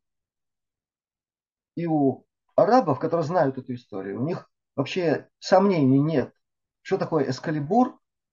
Это меч, произведенный вот в этом племени, славянском. И так далее. Повторяю еще раз, нам многое предстоит еще узнать. И там не будет, я надеюсь, домыслов, каких-нибудь чьих-то желаний, хотений, настаиваний. Должно быть просто знание, в конце концов. А, благодарю тебя. Время летит неумолимо, и мы подходим к определенному, а, к определенному периоду. Но еще два вопроса задам. Значит так, вопрос от Татьяны. У меня вопрос. Семь чакр у человека, семь нот. Правда ли, что каждой чакре соответствует своя нота? И чтобы прокачать чакру, нужно распевать ту ноту, которая ей соответствует. Вот первое, сразу хочу сказать, что любые мероприятия по отношению к чакрам надо делать чрезвычайно аккуратно, осторожно и воздерживаться даже такой терминологии. Прокачать чакру, там, открыть чакру. Вот в каждом таком выражении сразу констатируется, так мягко выражаясь, неготовность к теме. Я много раз говорил о том, что ребята, в 21 веке, ну надо не что-то знать, не что-то чувствовать. Многие чувствуют, я знаю. Надо понимать, с чем ты имеешь дело. Надо знать физику и знать математическую топологию. Как это описывается. Потому что когда ты это знаешь, автоматически понятно, что можно, что нельзя. Что влияет, что нет. И как это все связано воедино. Там, с эфирным телом, с витальным, с астральным. Как минимум. Это первое. Насчет о, параллели ноты чакры очень условно. Тут все зависит от традиции. Мы этого тоже касались. Значит, в условно-индуистской традиции, да, классика это семь чакр. Но в индийской же традиции сахаджи-йоги уже восемь. Значит, есть еще одна ветвь, там девять. Это все Индия. Так. Китай с его оккультно-эзотерической практикой работы с тонкими телами. Одиннадцать. Розенкрейцеровская система оккультных знаний о космопсихоэнергофизике. Двенадцать. Ну так сколько тут нот нужно для каждой системы? А у славян там даже больше, кажется. Там 12, что ли, или 13. Ну, хорошо. Есть знание о 49 чакрах. Да. И это тоже правда. Все зависит от точки, из которой мы производим исследование системы. Вот и все. Это закон универсализации, так называемый, который мне приходилось иногда очень с определенной трудностью э, объяснять учащимся нашей Академии неологии, холистики и целительства. Но без этого никуда. Потому что это и есть главное. Из какого, простите, пространства ты рассматриваешь это. Если из одного ты видишь столько, если из другого ты видишь столько. Из определенной точки сборки ты видишь только две чакры. Все нормально. Приближаешься к более плотной ипостаси, ты видишь больше. А если ну, ухитриться как-нибудь, каким-нибудь образом всю свою энергетику перевести в максимально плотную часть тонкого нашего организма, то ты видишь очень много чакр. В идеале каждая клетка тоже имеет в себе чакру. А что такое атом с этой точки зрения? В общем, и так далее. Этим я не хочу сказать, что конкретные ноты никак не влияют на пресловутые чакры. Влияют. Но это надо понимать в системе. И вот для того, чтобы наконец-то это в системе понимать, Дорогие друзья, я много раз призывал вас изучать труды Блаватской на эту тему. Где дается соответствие, цвет, звук, знак, символ, число. Далее. Работа, которая называется археометр. Я о ней тоже говорил.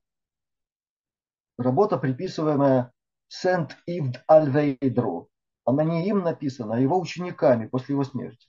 Но там тоже многое есть на эту тему. Вот когда системно подходишь к этой проблематике, все встает на свое место.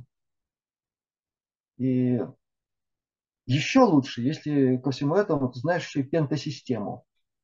Там тоже есть соответствие нот природным стихиям. Есть это. Так тогда надо договариваться, что мы рассматриваем это вот в такой плоскости, допустим, плоскости эфирных проявлений всего, что нас окружает. В астральном уже будет что-то другое. И такой подход сразу мирит между собой, например, астральную медицину с китайской. Там же все на один элемент как-то повернутым получается друг, относительно друга, так оно и есть, потому что не учитывается план, на котором все это рассматривается. Китайская система – эфирный план. Астрологическая медицина – это астральный план. Вот и все. Там есть свои элементы соединения одного с другим. А частота 432 она соответствует сердечному плану и зеленому цвету, или там она универсальная? Нет, это то же самое. Вот не надо литры складывать с метрами. Окей. Условно говоря. Или, или метры с парсеками. Вот это из этой области. 432, я уже говорил сегодня, это частота настройки ноты ля на музыкальном инструменте к которому потом остальные подстраиваются. Какие-то звучания.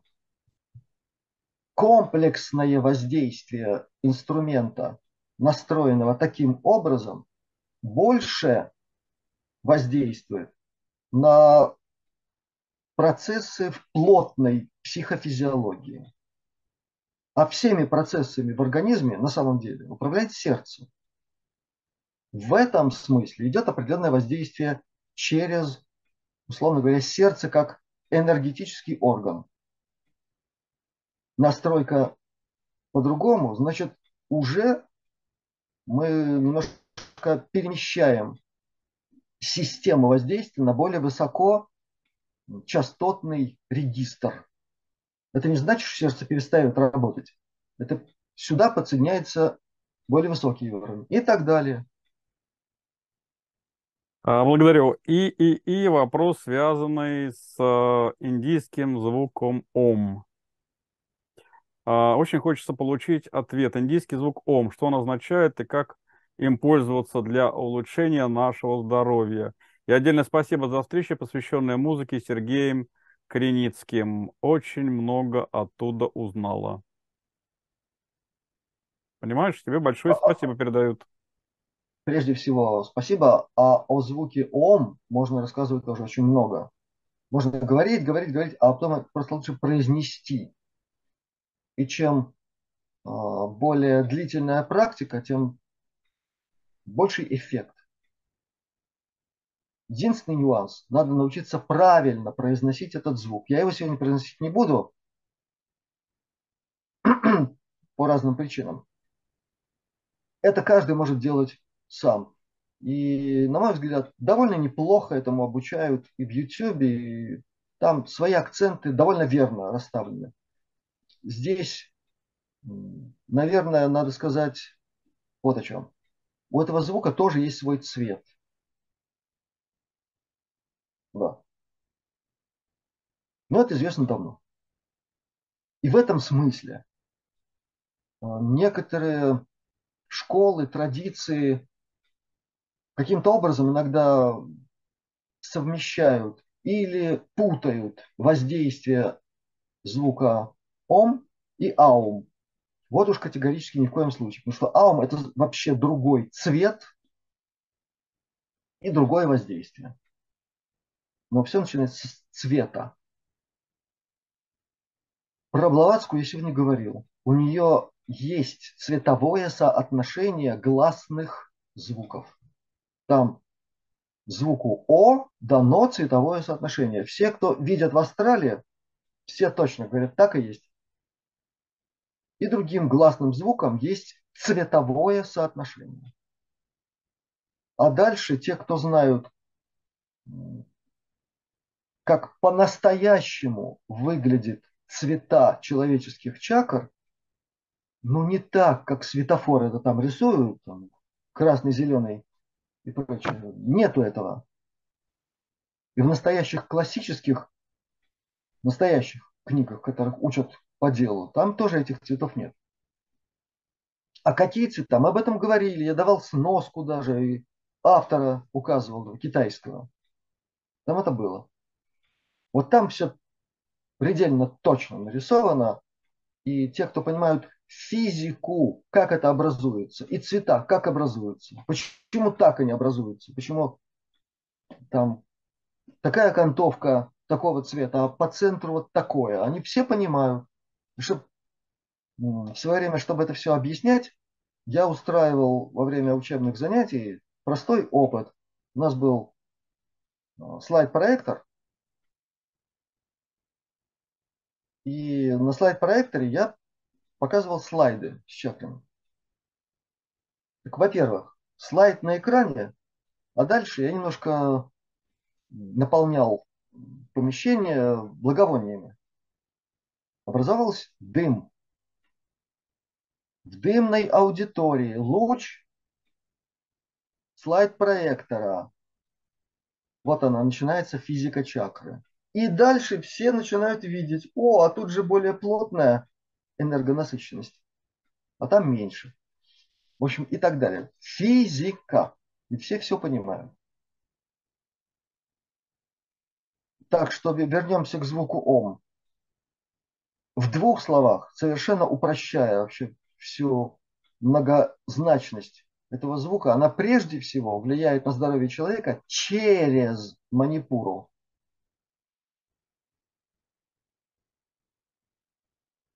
Дальше те, кто изучал хоть немножко все это, они понимают, как это должно работать. То есть это влияние на эфирное тело, на витальное тело, через эти ипостаси человеческого организма на все остальное. Аум влияет по-другому, на другие и чакры, и структуры в человеческом теле. И последний вопрос. Наверное, от, от меня будет вопрос. Есть ли своя мелодика, я подчеркиваю, мелодика у радуги? Конечно, есть. По Блаватской. Спасибо. Так, друзья, я вас всех благодарю за потрясающие вопросы. Юрий, благодарю за потрясающие ответы. Мы сегодня нарушим а, немного традицию.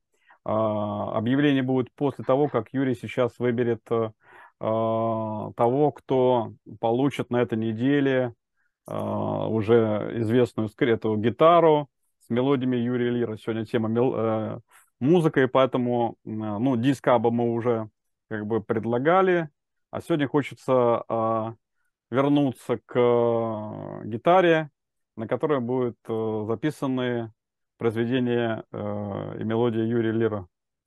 Какой вопрос? Какой вопрос? Не знаю почему, но мне запомнился первый. Первый. Про минорные звучания и печальные мелодии. А, Олег, а, Олег Австрия. О, Олег, поздравляю. Ну, я же сказал, ты выиграешь. Олег, поздравляю тебя. Я могу только здесь э, сказать то, что я мог еще много чего рассказать. Вот в чем дело на эту тему. Минор в произведениях, там, его влияние, там, баланс. Но дело в том, что за что бы я ни брался, допустим, объединяя какой-то свой этап музыкальный. Было время, когда я записывал компакт-диски периода 2010-2011 год. Там, там большая часть композиции была минорная. Действительно. Потом записывал еще какие-то диски. Все время получалось так, что что-то в миноре меня звучит больше. Но когда я наконец-то глубоко проработал восточно-астрологический аспект э, своего последнего воплощения, вот тогда все встало на свои места. Я не буду говорить, как и с чем это связано, но все встало на свои места. Поэтому эта тема для меня такая особенная. Олег, поздравляю. Скрип, э, гитара вышла. Друзья, итак, мы переходим к традиционным объявлениям. А, первое. А, я благодарю всех, кто а, подключились к инициативе Евгения Бакала а, в его чате э, «Десятый круг» и помогают активно беженцам в Белграде, всем, кто чем может. Кто одежды, кто теплым бельем, кто одеялами, кто порошками, кто гигиеническими какими-то принадлежностями, кто игрушками. Действительно, это сейчас важно, потому что людей очень много, беженцев – надо им как-то помочь. Это первое. Второе. А, остается всего три дня акции, которая была запущена прошлый понедельник, связанная с диагностическими комплексами а, Parkis Technology. А, значит, всего три дня остается, но тут есть еще, а, многие задают вопросы.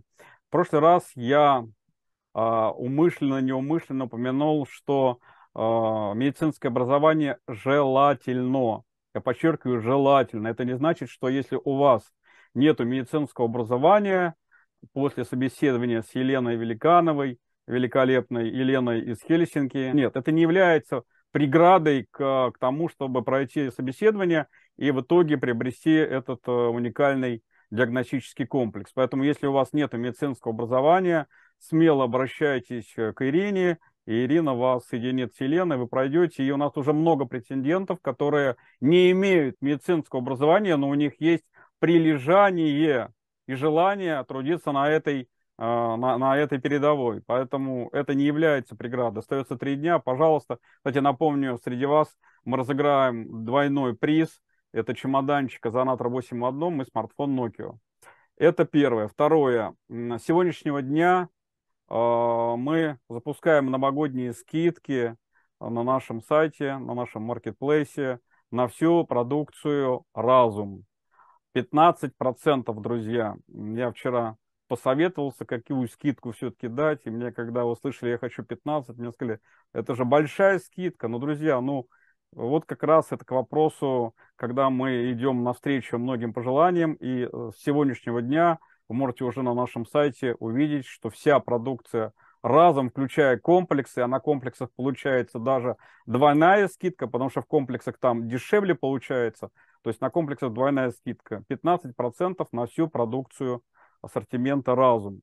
Это первое. Второе, на часы Альянса, я подумаю, э, повторяю, не, э, подчеркиваю, не путайте с американскими часами Viva, это у нас отдельная тема с Юрием, да, а, на часы от Альянса тоже идет скидка 15%.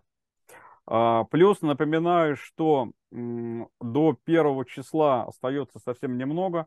Сегодня у нас 21 число, сегодня большой православный праздник, кстати говоря, собор Архангела Михаила и всех а, архангелов Рафаила, Гавриила, Салафиила, Варахиила и так далее. Кстати, я сегодня поздравляю всех Михаилов с именинами. Э, Днем Ангела.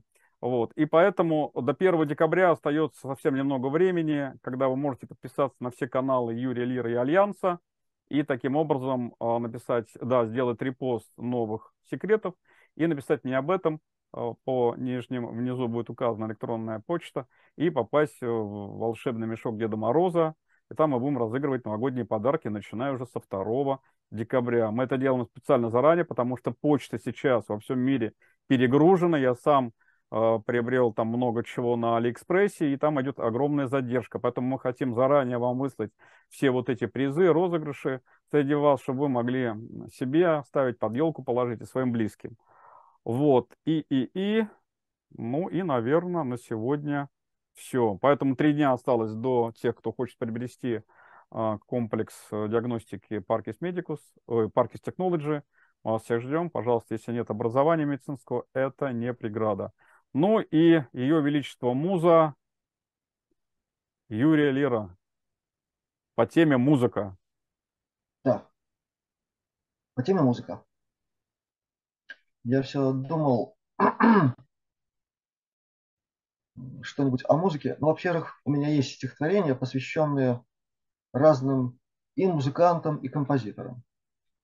Все это есть там на моей странице на портале стихи.ру. Георгий Двиджая.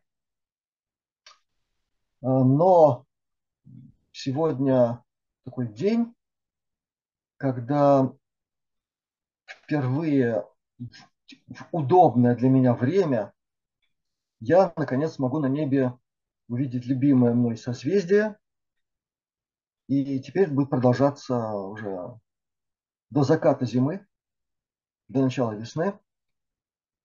Я обычно особым образом это все отмечаю. И стихотворение называется «Пояс Ориона». Так вот, это еще и о музыке. Причем о той музыке, которая всех нас связывает с нашим далеким домом. У каждого он свой. Ну и, и есть определенная связь. И у меня с этим прекрасным небесным созданием, если угодно. А если верить Юрию Линнику, которому посвящено это стихотворение, он же Георгий Орионский, то это небесное создание, это плод работы космических инженеров. Это не что-то естественным образом сформировавшееся.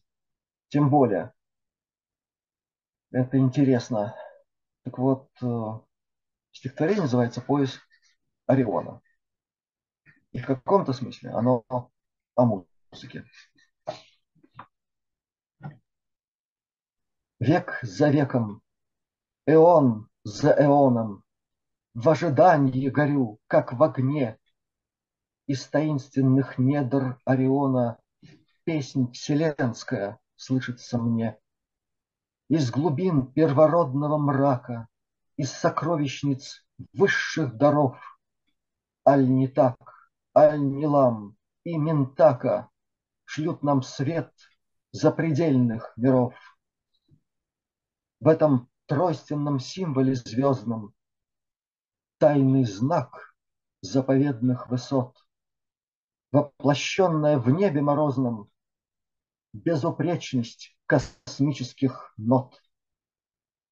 Три луча в совершенном аккорде, три струны напряженно звенят, устремляя к решительной коде песнь вселенскую Бога огня.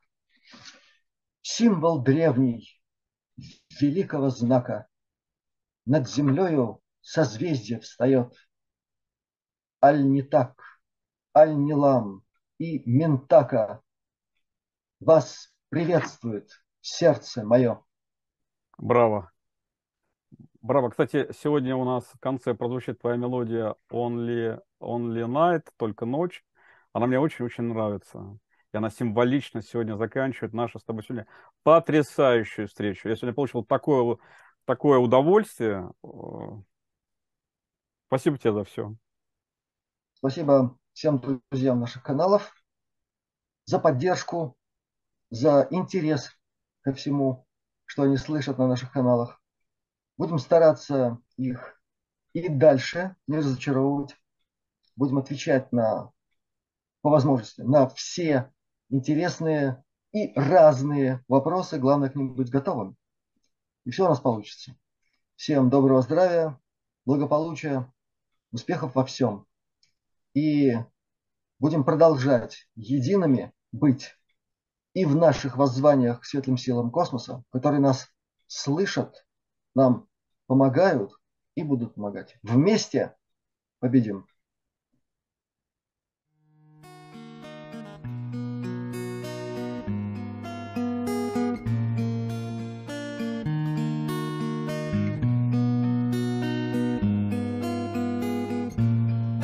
Белый снег в тишине закружил